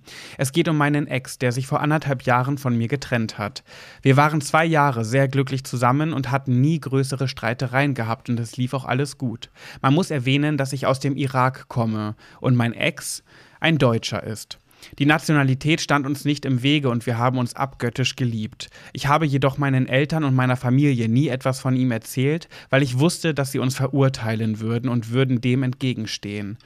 Seine Begründung fürs Schlussmachen war letztendlich auch dieser, dass er nicht will, dass ich mich jemals für ihn oder meine Familie entscheiden müsste. Einerseits konnte ich ihn verstehen, aber andererseits wollte ich auch mutig sein und meiner Familie von ihm erzählen. Dafür wollte ich aber, dass er sich für mich entscheidet und mir die Gewissheit gibt, dass er für mich da wäre, wenn ich im Fall der Fälle alles verlieren würde. Hat er aber nicht und ich konnte ihm nie zeigen, dass ich es ernst meinte. Jedenfalls ist dies letzten Mai geschehen und seitdem hatten wir weiterhin Kontakt. Unsere Freunde, in Klammern, die er durch mich kennt, haben ihn auch immer integriert und wollten ihn nicht ausschließen, da sie ihn auch verstehen konnten. Und es geht übrigens, ich weiß gar nicht, ob sie das jetzt hier noch geschrieben hat. Sie hatte das nämlich zweimal geschrieben, einmal bei Pat Jabbers und einmal bei uns, dass es für sie wie so eine Art Coming Out war. Sie wollte sich outen, dass sie einen deutschen Freund hat, obwohl sie wusste, dass ihre Familie damit nicht gut umgehen würde. Und für ihn wollte sie diesen Schritt des Coming Outs gehen und sich bei ihrer Familie outen, dass sie einen deutschen Partner hat und hatte so Angst vor deren Reaktion. Okay. Also das als Thema, das als kleinen Beitrag dazu, dass ein Coming Out auch woanders auf andere Art und Weise noch stattfinden kann. Also die Nachricht ist jetzt vorbei oder? Nein, nein, nein. So, es geht jetzt, jetzt kommst du zum Thema Ghosting und den okay. Partner. Okay. Ähm, genau. Der Kontakt, also sie hatten dann auch weiterhin Kontakt, ne, und das ging weitestgehend von ihr aus. Immer wenn ich wenn sie sich nicht gemeldet hätte, hätte es ihm auch nichts ausgemacht. Immer wenn ich ihn zur Rede gestellt habe, hat er sich auch entschuldigt und auch beteuert, dass ich ihm auch genauso wichtig bin und er viel um die Ohren hat. Auch viel Familie, fami familiäres Drama. Ich hatte auch immer Verständnis gezeigt, denn er hatte auch immer Verständnis für mich und meine familiären Probleme gehabt. Nach einem Jahr mit unregelmäßigem Kontakt und auch Corona hat er angefangen, mich zu ghosten und mich zu ignorieren. Für die Leute, die nicht wissen, was Ghosten überhaupt heißt, das heißt ignorieren. Genau, jemanden einfach einem, jemandem nicht mehr zurückschreiben. Also ich habe quasi dann damals meinen Freund, als ich zur Bundeswehr gegangen bin, geghostet. Genau, genau, ja. genau, ja. Ein gemeinsamer Freund hat ihn daraufhin mit unterdrückter Nummer angerufen und er ging direkt ran.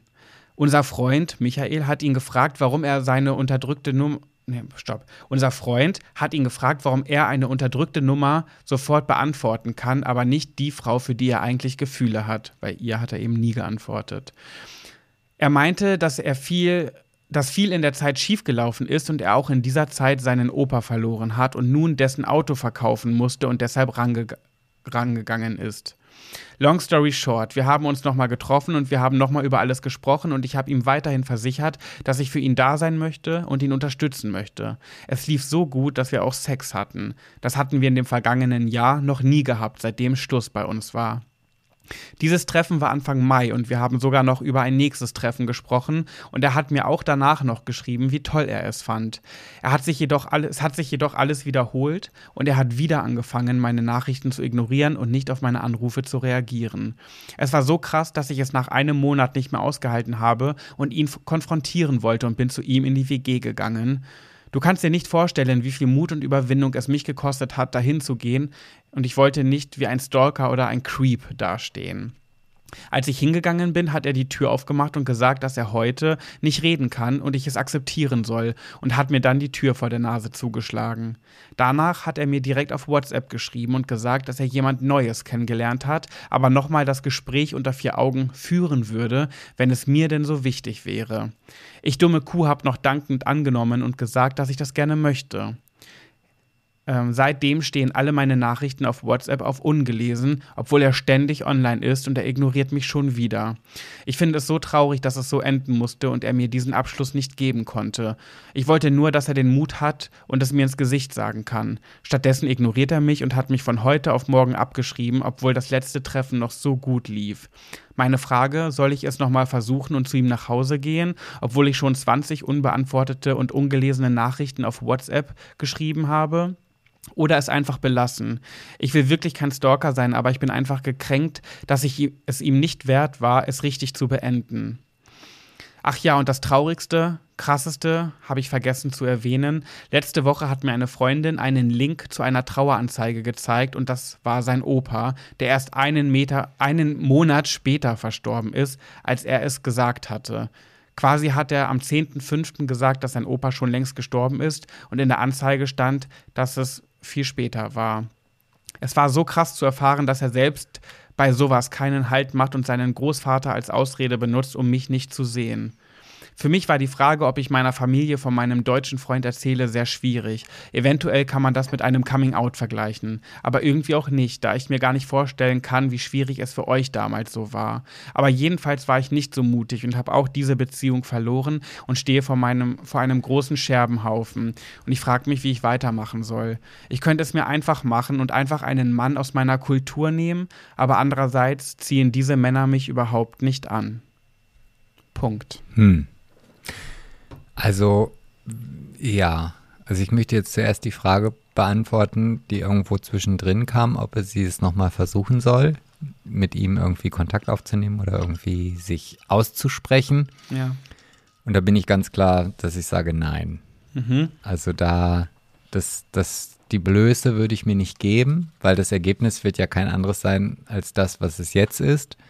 Höchstens vielleicht, nee, na, nein.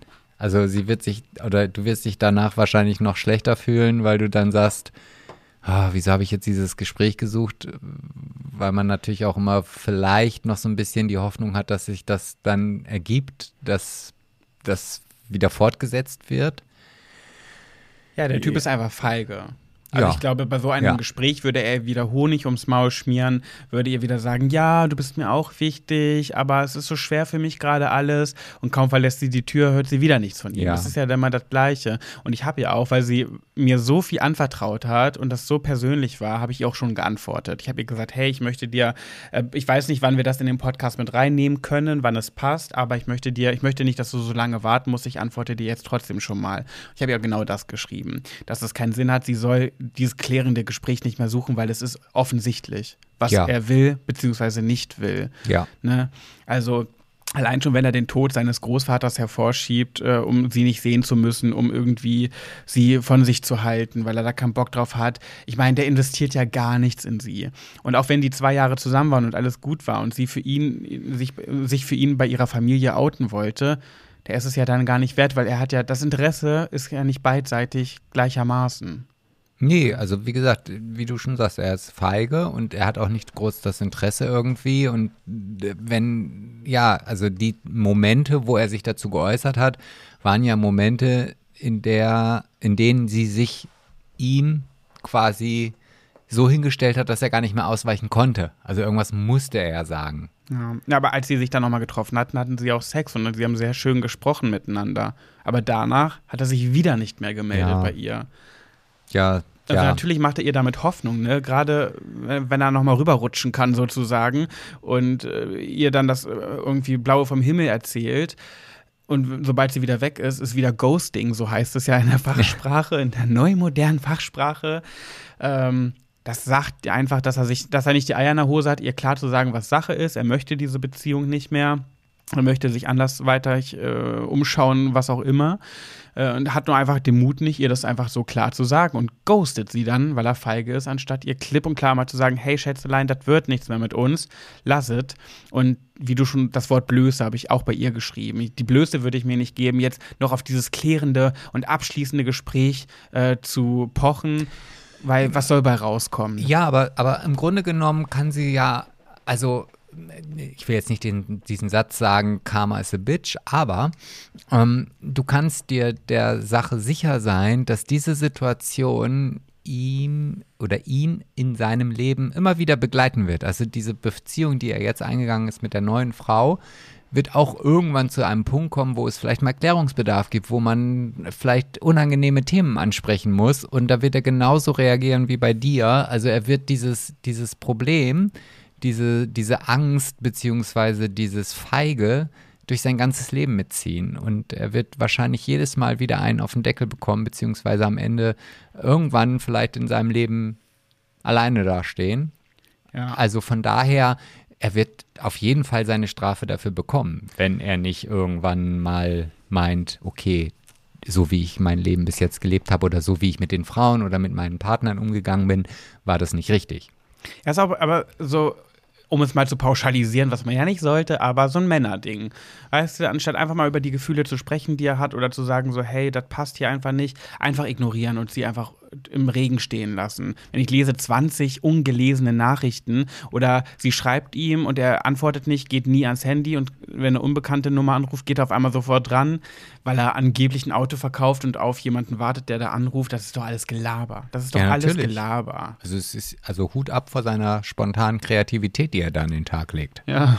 Also man muss ja auch erstmal so pfiffig sein zu sagen, ah, ich verkaufe gerade ein Auto, ja. wenn man unter Druck steht. Ja, also liebe die, die Lara, ähm, ich habe es dir ja schon geschrieben, aber lass den Typen gehen. Der, du hast was Besseres verdient. Das ist nicht der- der, Mensch, der auf dich wartet. Da draußen wartet hoffentlich noch ein anderer und keiner aus deiner Kultur, um darauf nochmal einzugehen.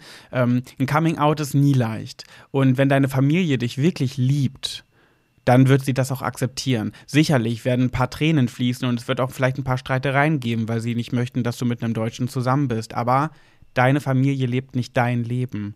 Und wenn Männer aus deiner Kultur dich nicht anziehen oder du dich nicht für die begeistern kannst, so oberflächlich das auch sein mag, aber jeder hat ja so seine Präferenzen. Und wenn die Männer aus deiner Kultur einfach nicht dein Ding sind und du gerne einen Deutschen zum Beispiel haben möchtest, dann mach das.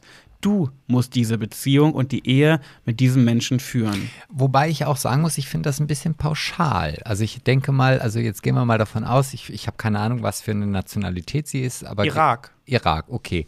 So, da wird es doch bestimmt genauso wie es auch in der Türkei oder im Iran oder in Dubai oder wo auch immer auch andere Typ Menschen geben. Also das ist mir jetzt irgendwie so pa zu pauschal, irgendwie zu sagen, okay, ähm, aus meiner Kultur finde ich alle Menschen oder alle Männer blöd. Naja, nee, aber naja, gut, natürlich, es geht ja auch viel um die Optik und ich, allein schon, wenn es nur die Optik ist. Du zum Beispiel sagst ja auch ganz stark, klar. Na, jetzt pass du, aber auf. Nee, kann man ja so sagen. Du f- kannst dich nicht für farbige, äh, Farbige find, findest du ja sexuell nicht anziehend. Das ist ja nicht schlimm. Das, damit sagst du ja nicht, dass, das, dass die Menschen blöd sind. Du kannst äh, dich einfach nur nicht, ähm, das ist nicht dein Typ Mann.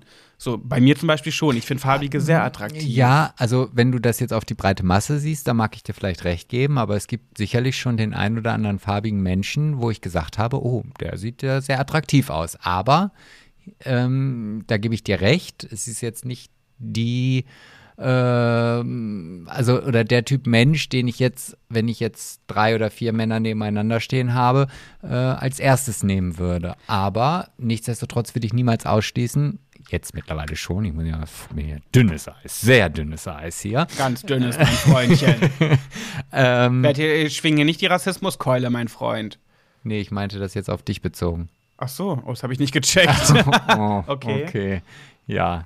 Also, wenn ich jetzt Single wäre, würde ich nie irgendeine Personengruppe ausschließen. ja, ich auch nicht. Wobei bei mir zum Beispiel Asiaten sind nicht so mein Fall. Das ist nicht so mein Typ Mann, wo ich so sage, da Kommt würde auch ich drauf mal- an. Also, da, da, da habe ich, ich habe schon Asiaten gesehen, wo ich dachte, boah, Hammer. Ja, natürlich. Lass mich aussprechen. Ich meine ja auch Nein. nicht alle und ich schließe es ja auch nicht aus. Aber, und es kommt ja noch hinzu, es geht ja nicht nur um die Optik.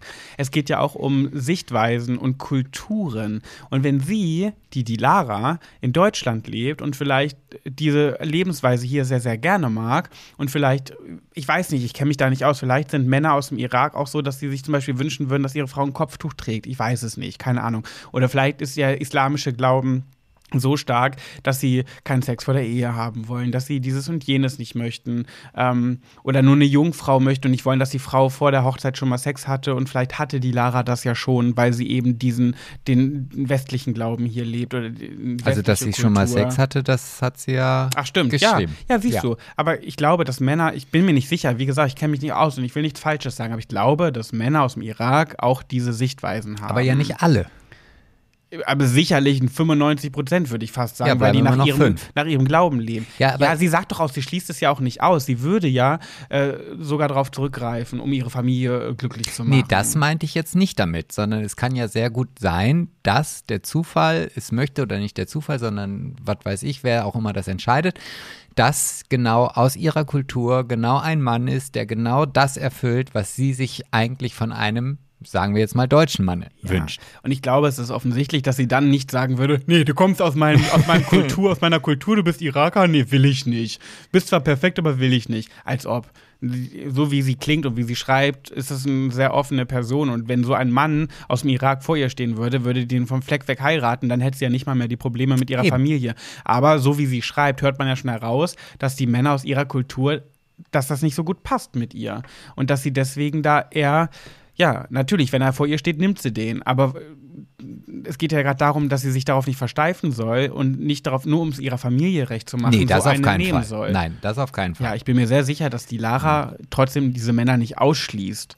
Da mm, lege ich jetzt mal fast meine Hand für ins Feuer. Ja, ich habe jetzt vielleicht das kenne. Wort auf die Goldwaage gelegt, aber das, Das war. hast du, das hast du. ja, ja. Das hast du sowas von Sebastian. Die Laralein. Ich wünsche dir auf jeden Fall von ganzem Herzen, dass du äh, glücklich wirst, dass du den Mann findest, aus welcher Kultur auch immer er kommen mag, der dich glücklich macht. Und das gibt es. Also, das kann ich hier äh, unterschreiben. Sicherlich. Oder, ja. Es dürfen halt nur nicht so viele Welten aufeinander prallen. Und wenn sie die deutsche Kultur sehr lebt und ein Iraker sich von einer Frau andere Dinge vorstellt, dann passt es eben nicht, außer sie ordnet sich unter. Und da bin ich ja sehr, sehr gegen. Ja, da, also das ist so ein, also als du diese Nachricht vorhin vorgelesen hast, habe ich immer nur gedacht, Mensch, aber es sind doch alles nur Menschen. Also da, also selbst wenn der Islam jetzt irgendwo das äh, Problemthema sein sollte, sind es trotzdem Menschen. Und ich frage mich immer, wieso kann ein geschriebenes Wort wichtiger sein als irgendwelche Gefühle oder Deswegen habe ich dafür überhaupt kein Verständnis im Grunde genommen, dass man seine Partner nach Religion aussucht oder, äh, oder dass man nicht es vorgeschrieben bekommt, aber es scheint ja so, dass die Familie schon ganz klar möchte, dass es halt ein islamischer Freund ist. Ja. Und das, da denke ich mir, das ist doch nur eine Religion, das ist doch nur irgendetwas, was im Kopf stattfindet. Also, Ja, und, Und da, da muss ich leider auch sagen, und wir wollen hier nicht zu politisch werden, aber auch ich habe ja sehr, sehr viele Kritikpunkte an dem Islam. ach nee, das kannst du nicht auf den Islam äh, äh, Doch. Nein, doch, nein, nein, nein, doch, jetzt nein. Jetzt, hey, das jetzt, ist aber genau das, der Nein, Glaube. Ich möchte jetzt bitte eine Doch, Geschichte von meinen Eltern erzählen. Ja. Ja, weil mein, und das ist nicht nur der Islam, sondern das fängt schon äh, im Christentum an. Ja, mein Vater ist katholisch, meine Mutter ist evangelisch. Und es war nicht möglich, als meine Eltern geheiratet haben, da hat der, der ähm, Priester von meinem Vater gesagt, hör mal zu, also wenn deine Frau nicht katholisch wird, dann werdet ihr nicht von mir verheiratet. Und das war der Grund, warum mein Vater aus der Kirche ausgetreten ist. Und da siehst du, dass es selbst im Christentum, wo katholisch und evangelisch ja im Grunde genommen an den gleichen Gott denken oder glauben, dass es selbst da schon diese Auseinandersetzungen und Konflikte gibt. ja. Und natürlich ist es dann noch extremer, wenn das vielleicht noch eine völlig unterschiedliche Religi- Religion ist. Aber ich denke mir immer, das, oder ich, ich, also sorry, da fehlen mir die Worte. Da, ja, Ich kann dir dazu nur sagen, ich kenne viele, viele Menschen, die, die Christen aus dem Christentum kommen oder Katholiken, wo die, ich kenne keinen, wo die Eltern Probleme machen, wenn, wenn ein Christ mit einem Katholiken zusammen, äh, Christ, Evangelist? Ich Ja. kenne mich mit Religion nicht aus, ja ne? Evangelium, Martin Luther und Ja. katholisch. Genau, Halt. da, da gab es noch nie Probleme, wer wie getauft wurde, was auch immer. Aber ich kenne so viele türkische Freundinnen, die nicht mit einem deutschen Typ nach Hause kommen dürfen. Und das Natürlich ist ist so, der Islam ist, da, extrem. ja genau, der Islam ist da einfach sehr, sehr krass in seinen Ansichten. Sei es Sex vor der Ehe, die Frau muss Jungfrau sein, wenn, wenn sie vor der Ehe äh, schon Sex hatte, dann ist sie verbraucht oder was auch immer. Ähm, äh, oder Kopftuchgetrage. Klar, viele Frauen tragen Kopftuch, weil sie das so möchten und es ihr Glaube, weil sie so stark an, an ihre Religion glauben und so weiter. Aber ein Merkmal des Kopftuches ist ja auch, dass eine Frau ihre Reize nicht zeigen darf, weil Haare etwas Reizvolles sind, darf nur der Mann zu Hause ihre Haare sehen. Und das sind alles Dinge, das finde ich kacke. Ich das, wollte ich, dir ich mag, ich finde es einfach, das ist für mich Unterdrückung. Natürlich bin ich ganz bei dir. Ich wollte nur damit sagen, dass diese, diese Auseinanderdriftung der, der Gedanken nicht nur irgendwie bei unterschiedlichen Religionen passiert, sondern dass es sogar im gleichen so, Spektrum? Ich, passiert. wollte, ich dachte, du wolltest den Islam in Schutz nehmen und sagen, es ist nicht nur beim Islam so. Nee, was ich ja finde diese generelle Einstellung, es ist mir doch scheißegal, was du für eine Religion hast. Und wenn du, was weiß ich, Buddha an Buddha glaubst oder sonst was oder äh, gar kein, du kannst doch denken, während wir Gefühle miteinander austauschen, an wen du willst. Das ist doch, das, Ja, ja, genau, natürlich. Aber So. der, deswegen bin ich so islamkritisch ganz oft, äh, weil das ist auch dieses, ich habe nichts gegen Schwule, ich habe sogar schwule Freunde. Man kann ja auch was gegen Schwule haben, nur weil man schwule Freunde hat. Äh, und das ist das, was ich gerade sagen wollte. Ich habe natürlich, natürlich nichts gegen Isla äh, Menschen, die an den Islam glauben, äh, weil ich eben auch äh, muslimische Freunde und Freundinnen habe. Aber nichtsdestotrotz habe ich sehr viel Kritik an, ihr- am Islam. Das muss ich so sagen. Und deswegen verstehe ich sie da auch. Ich glaube nämlich auch, dass bestimmt sie sicherlich einige Ansichten hat, die im Islam vorkommen, die ich auch nicht gut finde. Und ich, ich, ich selber würde ja auch keinen Mann haben, den, den ähm, is, wie heißt das denn der Glaube? Ich will immer is, islamistischer Glaube sagen, aber islamistisch klingt schon wieder so böse. Also is, islamistisch ist doch, hm, ist das nicht jetzt weiß ich nicht. Also ich, ich, ich muss ja auch gestehen, dass ich mich mit Religion nie wirklich auseinandergesetzt habe. Ich Ja, war, ich auch nicht. Ich war derjenige, der in der Schule eine 3 oder eine 4 hatte und das in Religion ist schon echt eine Leistung. Ich war derjenige, der Wert und Norm hatte, weil er überhaupt gar keine Religion hat. Keine Zugehörigkeit. Ja, also das ist auch ein Thema. ganz schwieriges Thema und da, Mhm. da gibt es so viele unterschiedliche Ansichten, aber ich finde halt, wie gesagt, Religion kann eine Sache sein, die einem selber helfen kann, vielleicht auch einen Anker zu finden, egal welche Religion das ist und es sich auch ja, also ich, ich sehe es ja bei meinem Bruder, der ist ja auch mittlerweile sehr religiös, weil er halt wenig Kontakte in Amerika hat und, und da halt die Kirche gefunden hat, die halt für ihn im Grunde genommen so das Haltebeil ist oder der Halteanker. Und das finde ich auch in Ordnung. Und da soll auch jeder das machen, was er gerne möchte. Aber ich finde es immer nicht in Ordnung, wenn man dann den anderen für irgendetwas verurteilt, weil er an etwas anderes glaubt. Genau, das ist der Punkt. Ja. Leben und leben Genau, lassen. richtig. Ja, das mit den Zeugen Jehovas zum Beispiel genauso, die ja auch ihre krassen, Ein äh, ihre krassen Sichten haben. Jeder soll das glauben, was er will. Ja. Er soll das für sich selber, für sich Genau. und die Person machen. Genau. Aber er soll keinen anderen Menschen damit irgendwas aufdrängen und auch nicht das eigene Kind. Und das ist ja hier der Fall. Ja. Ja, Das da ist ja auch, auch mit schwul. Nicht. Und deswegen kommen wir wieder zum Coming Out. Hauptsache glücklich. Genau. Egal mit welchem Menschen. Ob Deutsch, Iraker, Chinese, Asiate, ist das gleich okay. Ähm, Schwede, Holländer, was auch immer. Hauptsache glücklich. Ob schwul, lesbisch, Hauptsache glücklich. Und darauf Genau. läuft es immer wieder hinaus. Und das ist so schade, dass das viele Familien irgendwie so nicht sehen können, weil sie dann irgendwie ihre, in ihrer Kultur bleiben wollen. Ja, aber das ist halt, glaube ich, auch so ein Thema, was noch viel Zeit braucht und ich finde schon, dass sich da eine ganze Menge fortbewegt hat, auch wenn es in langsamen Schritten ist, ob es jetzt bei Schwul ist oder bei, Ja. bei Religion oder wie auch immer. Ja. Und wenn ich jetzt gehört habe, also der Papst hat ja auch gesagt, auch homosexuelle ähm, äh, Familien sollen das Recht auf ein Kind haben. Ey, das ist doch mal ein solides Thema. Das habe ich auch letztens in der Zeitung, äh, habe ich auch letztens gelesen. Da hättest du auch mal drüber sprechen können. Ja, hätte, hätte. Das finde ich krass. Wir haben ja noch 500 Folgen vor uns. Stimmt. Mhm. Bei wie vielen Minuten sind wir denn? Äh, Minuten, 96 Minuten und 47 Sekunden. Das ist eine Stunde und. 36. Oh, das ist wieder lang. Oh, das, das wird jetzt heute die längste. Ja, deswegen würde ich jetzt auch sagen, Wir verabschieden uns. wir bedanken uns, also ich bedanke mich nochmal recht herzlich für alle Kommentare, für alle, ähm, für jedes Feedback. Also ich kriege ja auch auf meinem privaten Instagram-Kanal so viel positives Feedback, dass ich ähm, schon ein bisschen rot werde. Ja, muss ich sagen. Ja, du bist hier der Beliebte bei uns in der Folge. Ich komme damit klar. Nein, nein, nein, nein. Doch, bist du. Hallo, was wäre denn dieser Podcast ohne dich? Aber auch ohne mich. Das will ich auch noch erwähnt haben. Ja, ich bringe mit meiner Reichweite die Follower, aber du behältst, du sorgst dafür, dass sie bleiben, weil du der Beliebtere von uns Du, bist. ich finde. Ich komme damit klar. Ich, ich- gönne dir das von ganzem Herzen. Ja, das weiß ich, aber, weil du, äh, hallo, wir machen diesen Podcast zusammen, also gönnst du es dir auch selber. Aber ich finde, die Leute sollten jetzt nicht diesen Podcast hören, weil du diese Reichweite hast, sondern weil sie ihm gefällt. Ja, Weil das im besten Der Fall. Podcast ihnen gefällt. So ist richtig. Weil Podcast gefällt. Ja. Digga. Ah, verdammter Aperol Spritz. Vor allem, ich finde es wirklich gut, dass die dich so feiern, weil stell dir mal vor, und das ist ja nicht viel schlimmer, die schreiben mir alle, oh, ich mochte dich bei Big Brother, es ist so cool, dass du jetzt einen Podcast hast, aber Sebastian geht ja gar nicht, kannst es nicht mit wem anders machen. Und das bei so einem kritikunfähigen Typen wie mir. Das wird mich aber richtig.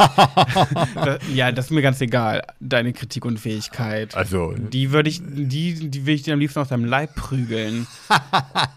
Oh, Leute, ihr könnt nicht vorstellen, ne? Es ist manchmal so schwer mit ihm, ne, was die Kritikfähigkeit angeht. du, du übertreibst. Aber wir haben jetzt letztens festgestellt, das muss ich jetzt hier nochmal ganz kurz erwähnen. Jetzt wir bin ich gespannt. Ja, wir haben letztens festgestellt, Pat sagt ja immer, ich bin immer so schnell ungehalten. So, und da haben wir uns über dieses, diese Thematik unterhalten und festgestellt, dass mich nur dieses Wort ungehalten triggert, weil für mich ungehalten ist jemand, der auch seine Frau schlägt. Und äh, Pat meint eigentlich nur, dass ich halt so meckerig bin. Aus der und, Haut fährst. Nee, ich, ich bin dann meckerig. Ja. so, und meckern finde ich überhaupt nicht schlimm. Also wenn er sagen würde, oh, wieso meckerst du jetzt schon wieder so, dann würde das bei mir einfach ein emotionales Gleichgewicht auslösen oder ein, ein, ein völlig egales Wort sein. Aber das Wort ungehalten assoziiere ich grundsätzlich damit, dass ich irgendjemandem gleich eins in die Fresse haue. Nee, das ist cholerisch. nee.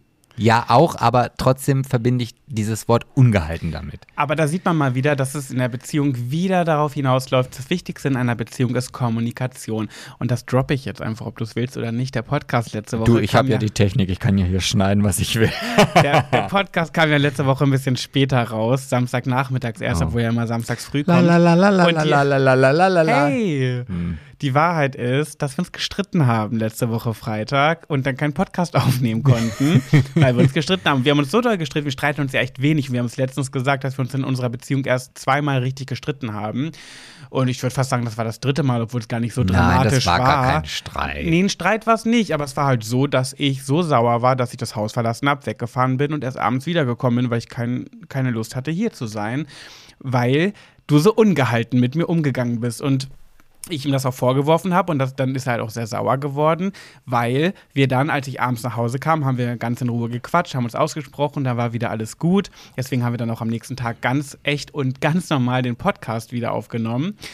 Und in dem Gespräch haben wir herausgefunden, dass es für Sebastian das Wort ungehalten ein ganz schlimmes Wort ist, was ich ihm vorwerfen kann. Und für mich ist ungehalten kein schlimmes Wort. Für mich ist ungehalten einfach, wenn man patzig antwortet. Wenn ich ihm eine Frage stelle oder mit ihm was besprechen möchte und er meckert, ja, er meckert dann in dem Ja. Moment mich direkt an, obwohl ich nur eine Frage gestellt habe. Das können wir jetzt auch noch raushauen. Komm, wir sollten es noch ein bisschen länger machen, haben sie gesagt. ähm, Aber bitte nicht mit solchen Themen. Ach komm, das ist ja nichts Schlimmes. Ich finde, da können wir mal offen drüber reden. Es ging darum, dass wir eine Werbung geplant haben. Wir mussten eine Werbung aufnehmen für, was war es denn nochmal? Das, ähm, ach, das Schwitzdingens, hier, Sweat Off. Ja. Genau. Und da mussten wir halt was drehen im, Se im Reisebüro von Sebastian. Und äh, ein Missverständnis hat ergeben, dass wir das drehen mussten, während es geöffnet hatte. Und Mitarbeiter von ihm da waren. Und Sebastian weiß ganz genau von mir, dass ich das nicht mag. Ich möchte immer, wenn wir unsere Sachen schauspielern und für Instagram Sachen aufnehmen, für Werbung und so weiter, dass wir ungestört sind, weil nur dann kann ich so richtig aus mir rausgehen. So, ich bin einfach nicht so ein aufmerksamkeitsgeiler Mensch. Auch wenn ich bei Big Brother war, aber ich bin einfach nicht so, auch wenn man mir das nicht glauben mag. Und, hm? Ja? Ja, erzähl weiter. Ja, und äh, jetzt hast du mich rausgebracht. Ja, es tut mir leid, aber äh, das, dieses eine Kabel ist leider locker. Und wenn du immer auf den Tisch haust, dann gibt es gleich einen Wackelkontakt. Ach so, okay. Auf jeden Fall habe ich dann zu ihm gesagt, nee, das Reisebüro hat ja gerade geöffnet, ich möchte das jetzt nicht im Reisebüro drehen, weil wir hatten ja auch eine Frist. Wir mussten diese Werbung an dem Tag machen, mussten und wollten. Ne? Wir machen nur Werbung, die wir auch wollen. Jetzt Aber bin ich mal gespannt, wie du die Geschichte jetzt erzählst. an dem Tag gab es halt dann die Deadline. Es war Freitag. Und dann habe ich gesagt, nee, ich kann das jetzt nicht machen, weil das Reisebüro hat auf und ich möchte das nicht vor den Angestellten da Schauspielern und aufnehmen und so. Ich, auch wenn ich das versuchen wollen würde, ich kann das dann, ich kann da nicht aus mir rauskommen. Es geht einfach nicht. Ich fühle mich dann einfach nicht wohl dabei. Und das weiß Sebastian. Und das habe ich ihm dann gesagt, nee, wir können das jetzt gar nicht machen. Das Reisebüro hat ja auf. Und dann ist er direkt, ich sage es jetzt in meinen Worten, ungehalten geworden und hat mich angeflaumt. Äh, ich habe halt gemeckert. ja, äh, dass ich das doch vorher weiß, das wusste ich doch ganz genau, dass wir das jetzt drehen müssen und ich weiß ja wohl, die, wie die Öffnungszeiten vom Reisebüro sind, was stelle ich mich denn jetzt so an? Und ich habe zu ihm gesagt, Sebastian, ich, jedes Mal muss ich dir erklären, dass ich das vor anderen Leuten nicht kann. Du weißt, dass ich so bin. Warum muss ich dir das jetzt nochmal erklären? Und du wirst jetzt sauer, weil wir es jetzt nicht drehen können, weil ich das jetzt nicht im Reisebüro machen möchte äh, und fühle mich damit einfach nicht wohl. Und er hat so getan, als hätte er das zum ersten Mal gehört. Dabei weiß er das ganz genau und ist dann direkt meckerig geworden. Und anstatt mit mir eine Lösung zu finden und drüber zu reden, okay, wie können wir es denn sonst machen, ist er gleich, hat er mich gleich angepumpt, so richtig blöd. Und das war für mich dann so ungehalten. Wenn so ungehalten, ja, weiß ich nicht, wie du es dann jetzt machen willst, dann müssen wir jetzt gucken, keine Ahnung, wenn du das jetzt nicht willst. Das ist für mich ungehalten. Ja. Wenn du ungehalten drauf lossprichst. Und ja, für ich, dich halt. Ich muss ja auch nicht alles kommentieren hier. Ja, für dich ist es halt einfach nur. Meckern. Meckern, ja. Ja. Und abends haben wir dann beim, äh, beim Klärungsgespräch rausgefunden, dass das Wort ungehalten für Sebastian, weil ich ihm das dann noch vorgeworfen habe, warum er schon wieder so ungehalten wird, für ihn fast eine Beleidigung schon ist. Und für mich ist das jetzt nichts Schlimmes. Es ist für mich einfach jetzt ein bisschen meckerig werden. Ja, Ja. Meckern ist halt für mich so und das, ja, fertig. Ja. jetzt hast du diese Geschichte noch zum Besten gegeben. War das jetzt schlimm für dich? Aber Ähm, ich, aber ich habe tatsächlich gemerkt, wenn du dieses Wort ungehalten gewählt hast, gerade in deiner Erzählung, Ja. wie ich, wie ich ähm, Magenschmerzen oder so Magendruck bekommen habe. Hast du jemals was damit erlebt mit dem Wort, dass Weiß das so eine nicht. Traumata in dir Keine auslöst? Ahnung, weiß ich nicht. Aber auf jeden Fall, und wenn du dann gesagt hast, ja, als er dann so meckerig geworden ist, das war für mich so, ja, okay, da kann ich absolut, also das ist für mich null emotionsgeladen und ja, funktioniert. Das Also ist so schwierig, weil für mich ist ungehalten wirklich das perfekte Wort für deine Art in dem Moment. Und jetzt muss ich mir ein neues Wort suchen, weil ich weiß, dass sich das so triggert. Aber, Aber- das ist halt auch, das will ich nur damit sagen.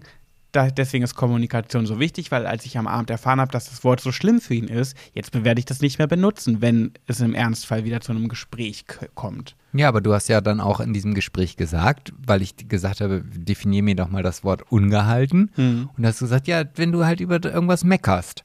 Ich sage, ja, dann nimm doch das Wort meckern, weil das mich nicht stört. Oh mein Gott, jetzt haben wir jetzt zehn Minuten über meckern, ungehalten oder sonst was geredet. Ich, ich glaube, das finden die interessant. Das sind auch mal so kleine Geschichten aus unserer Beziehung, die jetzt wirklich sehr privat sind. Aber warum nicht? Aber gut, vielleicht gibt es ja den einen oder anderen, der bei anderen Worten, keine Ahnung, Kartoffelbrei oder Sauerkraut, dann doof reagiert. Ich krieg Magenschmerzen, wenn man mich Patrick nennt. Ja, siehst du? Wenn man mich so nennt, dann kriege ich sofort Bauchweh. Dann dreht, Ja. da krieg ich, dreht sich alles in mir. Ja. Wissen wir das jetzt auch? Ja. Also, ähm, es ist jetzt, äh, du wolltest jetzt wissen, wie viel Zeit jetzt vergangen Nö, ist? das habe ich gar nicht gefragt. Ja. Weil ich habe mich jetzt darauf eingelassen, dass jetzt die, diese Folge entspannt auslaufen zu lassen. Nicht daran zu denken, dass das jetzt die längste von allen wird, weil wir jetzt so überzogen haben. Ist mir egal, es ist äh, so gut wie Lockdown. Die Leute haben Zeit. Und wer bis zum Schluss nicht hört, der verpasst halt unseren Satz, den wir vorbereitet Nee, haben. du hast ja diesmal eine Frage. Eine Frage. Eine Frage, ja. Und zwar, ihr Lieben, ich, ich weiß nicht, ob es euch langweilt, dass wir uns dauernd dafür bedanken, wie süß ihr seid, was ihr uns für tolle Nachrichten schreibt und für Komplimente gibt, dass wir das immer wieder erwähnen müssen, aber ihr könnt euch nicht vorstellen, es ist für uns Balsam fürs Herz, für die Seele, für alles. Ich finde das voll geil, um das einfach mal auf den Punkt zu bringen. ja. Das ist wie Applaus. Äh, wir machen eine Podcast-Folge und wenn wir jetzt auf Stopp drücken und wir beenden das, dann kommt kein Applaus, weil wir hier alleine sind. Und wenn ihr dann aber unsere, unserem Aufruf folgt, wie wir jetzt schon die letzten zwei Male gemacht haben, dass wir am Ende sagen, kommentiert doch mal das und das unter unser neuestes Bild, dann ist das wie Applaus. Und das gibt uns ein richtig schönes Gefühl. Und ihr seid so am Ball, was das angeht. Ihr macht es wirklich und ihr hört da drauf und man fühlt sich dann auch so verbunden, weil man weiß, Ja. okay, sie haben wirklich bis zum Schluss alles gehört und deswegen schreiben sie das jetzt als, als kleine, äh, als Anmerkung. Es, es gibt tatsächlich auch Nachrichten bei WhatsApp, äh, bei, bei Instagram, wo ich manchmal denke, ach, da hat sie den Podcast erst Dienstag zu Ende gehört. Interessant. Also, weil ja, man natürlich auch schon den einen oder anderen kennt, der Ja. dann auch das kommentiert und ähm, ja. Aber wie süß, dass sie es auch wirklich weiterhören. Wenn Ja. sie den von der Zeit nicht schaffen am Samstag, Ja. nur die Hälfte hören, dann wirklich denken Mittwoch irgendwie, oh Gott, ich will doch noch das Ende hören, bevor die nächste Folge kommt. Das ist so schön. Ja, das ist wirklich. Ah, ihr Mäuse. So, und jetzt haben wir uns überlegt, ich habe mir das ausgedacht. Äh, ihr überlegt euch jetzt, passend zum Thema, auch wenn es vielleicht jetzt traurig klingen mag, welchen Song würdet ihr auf eurer Beerdigung gespielt haben wollen? Und diesen Song plus Interpret, Interpreten schreibt ihr unter unser neuestes äh, unter unseren neuesten Post bei Schwuler geht's nicht, wenn ihr bis hierhin gehört habt. Und dann werden wir uns die Songs auch anhören, ne? Ja, auf jeden Fall. Also ich, wie gesagt, ich bin ja gar kein Liedermensch. Also deswegen ist die Kombination aus Song und Interpret schon gut, aber vielleicht reicht auch nur ein Interpret, weil es gibt ja auch welche, die sagen, oh, ich will auf jeden Fall irgendwas von Udo Jürgens hören oder pf, keine Ah, Ahnung. Okay, ja. Ähm, ja, oder ich schreibe nur den Song, dann googeln wir das. Also ich bin da mal sehr gespannt, wie so die Musikwünsche auf einer Beerdigung aussehen. Bei mir wäre es von Una, wer die Sängerin kennt, O-O-N-A-G-H, Onak geschrieben, äh, mit dem Song Wir sehen uns wieder. Da geht es auch um verstorbenen Menschen. Das wäre so einer der Songs. Auf Beerdigungen werden ja meistens so bis zu zwei bis drei Songs gespielt. Am Anfang, am Ende und in der Mitte. Aber wir wollen von euch einhören. Bei mir wäre es von Una Wir sehen uns wieder. Und ihr schreibt jetzt unter unserem neuesten Post, welcher es bei euch wäre. Vielleicht ist es ja auch ein fröhlicher. Ihr könnt auch generell mal, das ist ja unser Goal, ne, wenn wir irgendwann mal dazu kommen, dass die Leute anfangen, unter unserem neuesten Post, Post die Themen zu besprechen. Das fände ich auch mal witzig. Wenn die dann anfangen, unter unserem Foto oder Ja. unserem Post ihren Senf zu unseren Themen abzugeben und dann andere noch dazu ihren Senf abgeben und dann so eine Kommunikation darunter entsteht.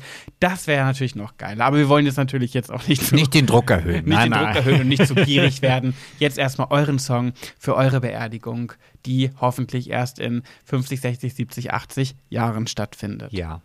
Ja. Und denkt dran, WhatsApp-Gruppen sind das noch.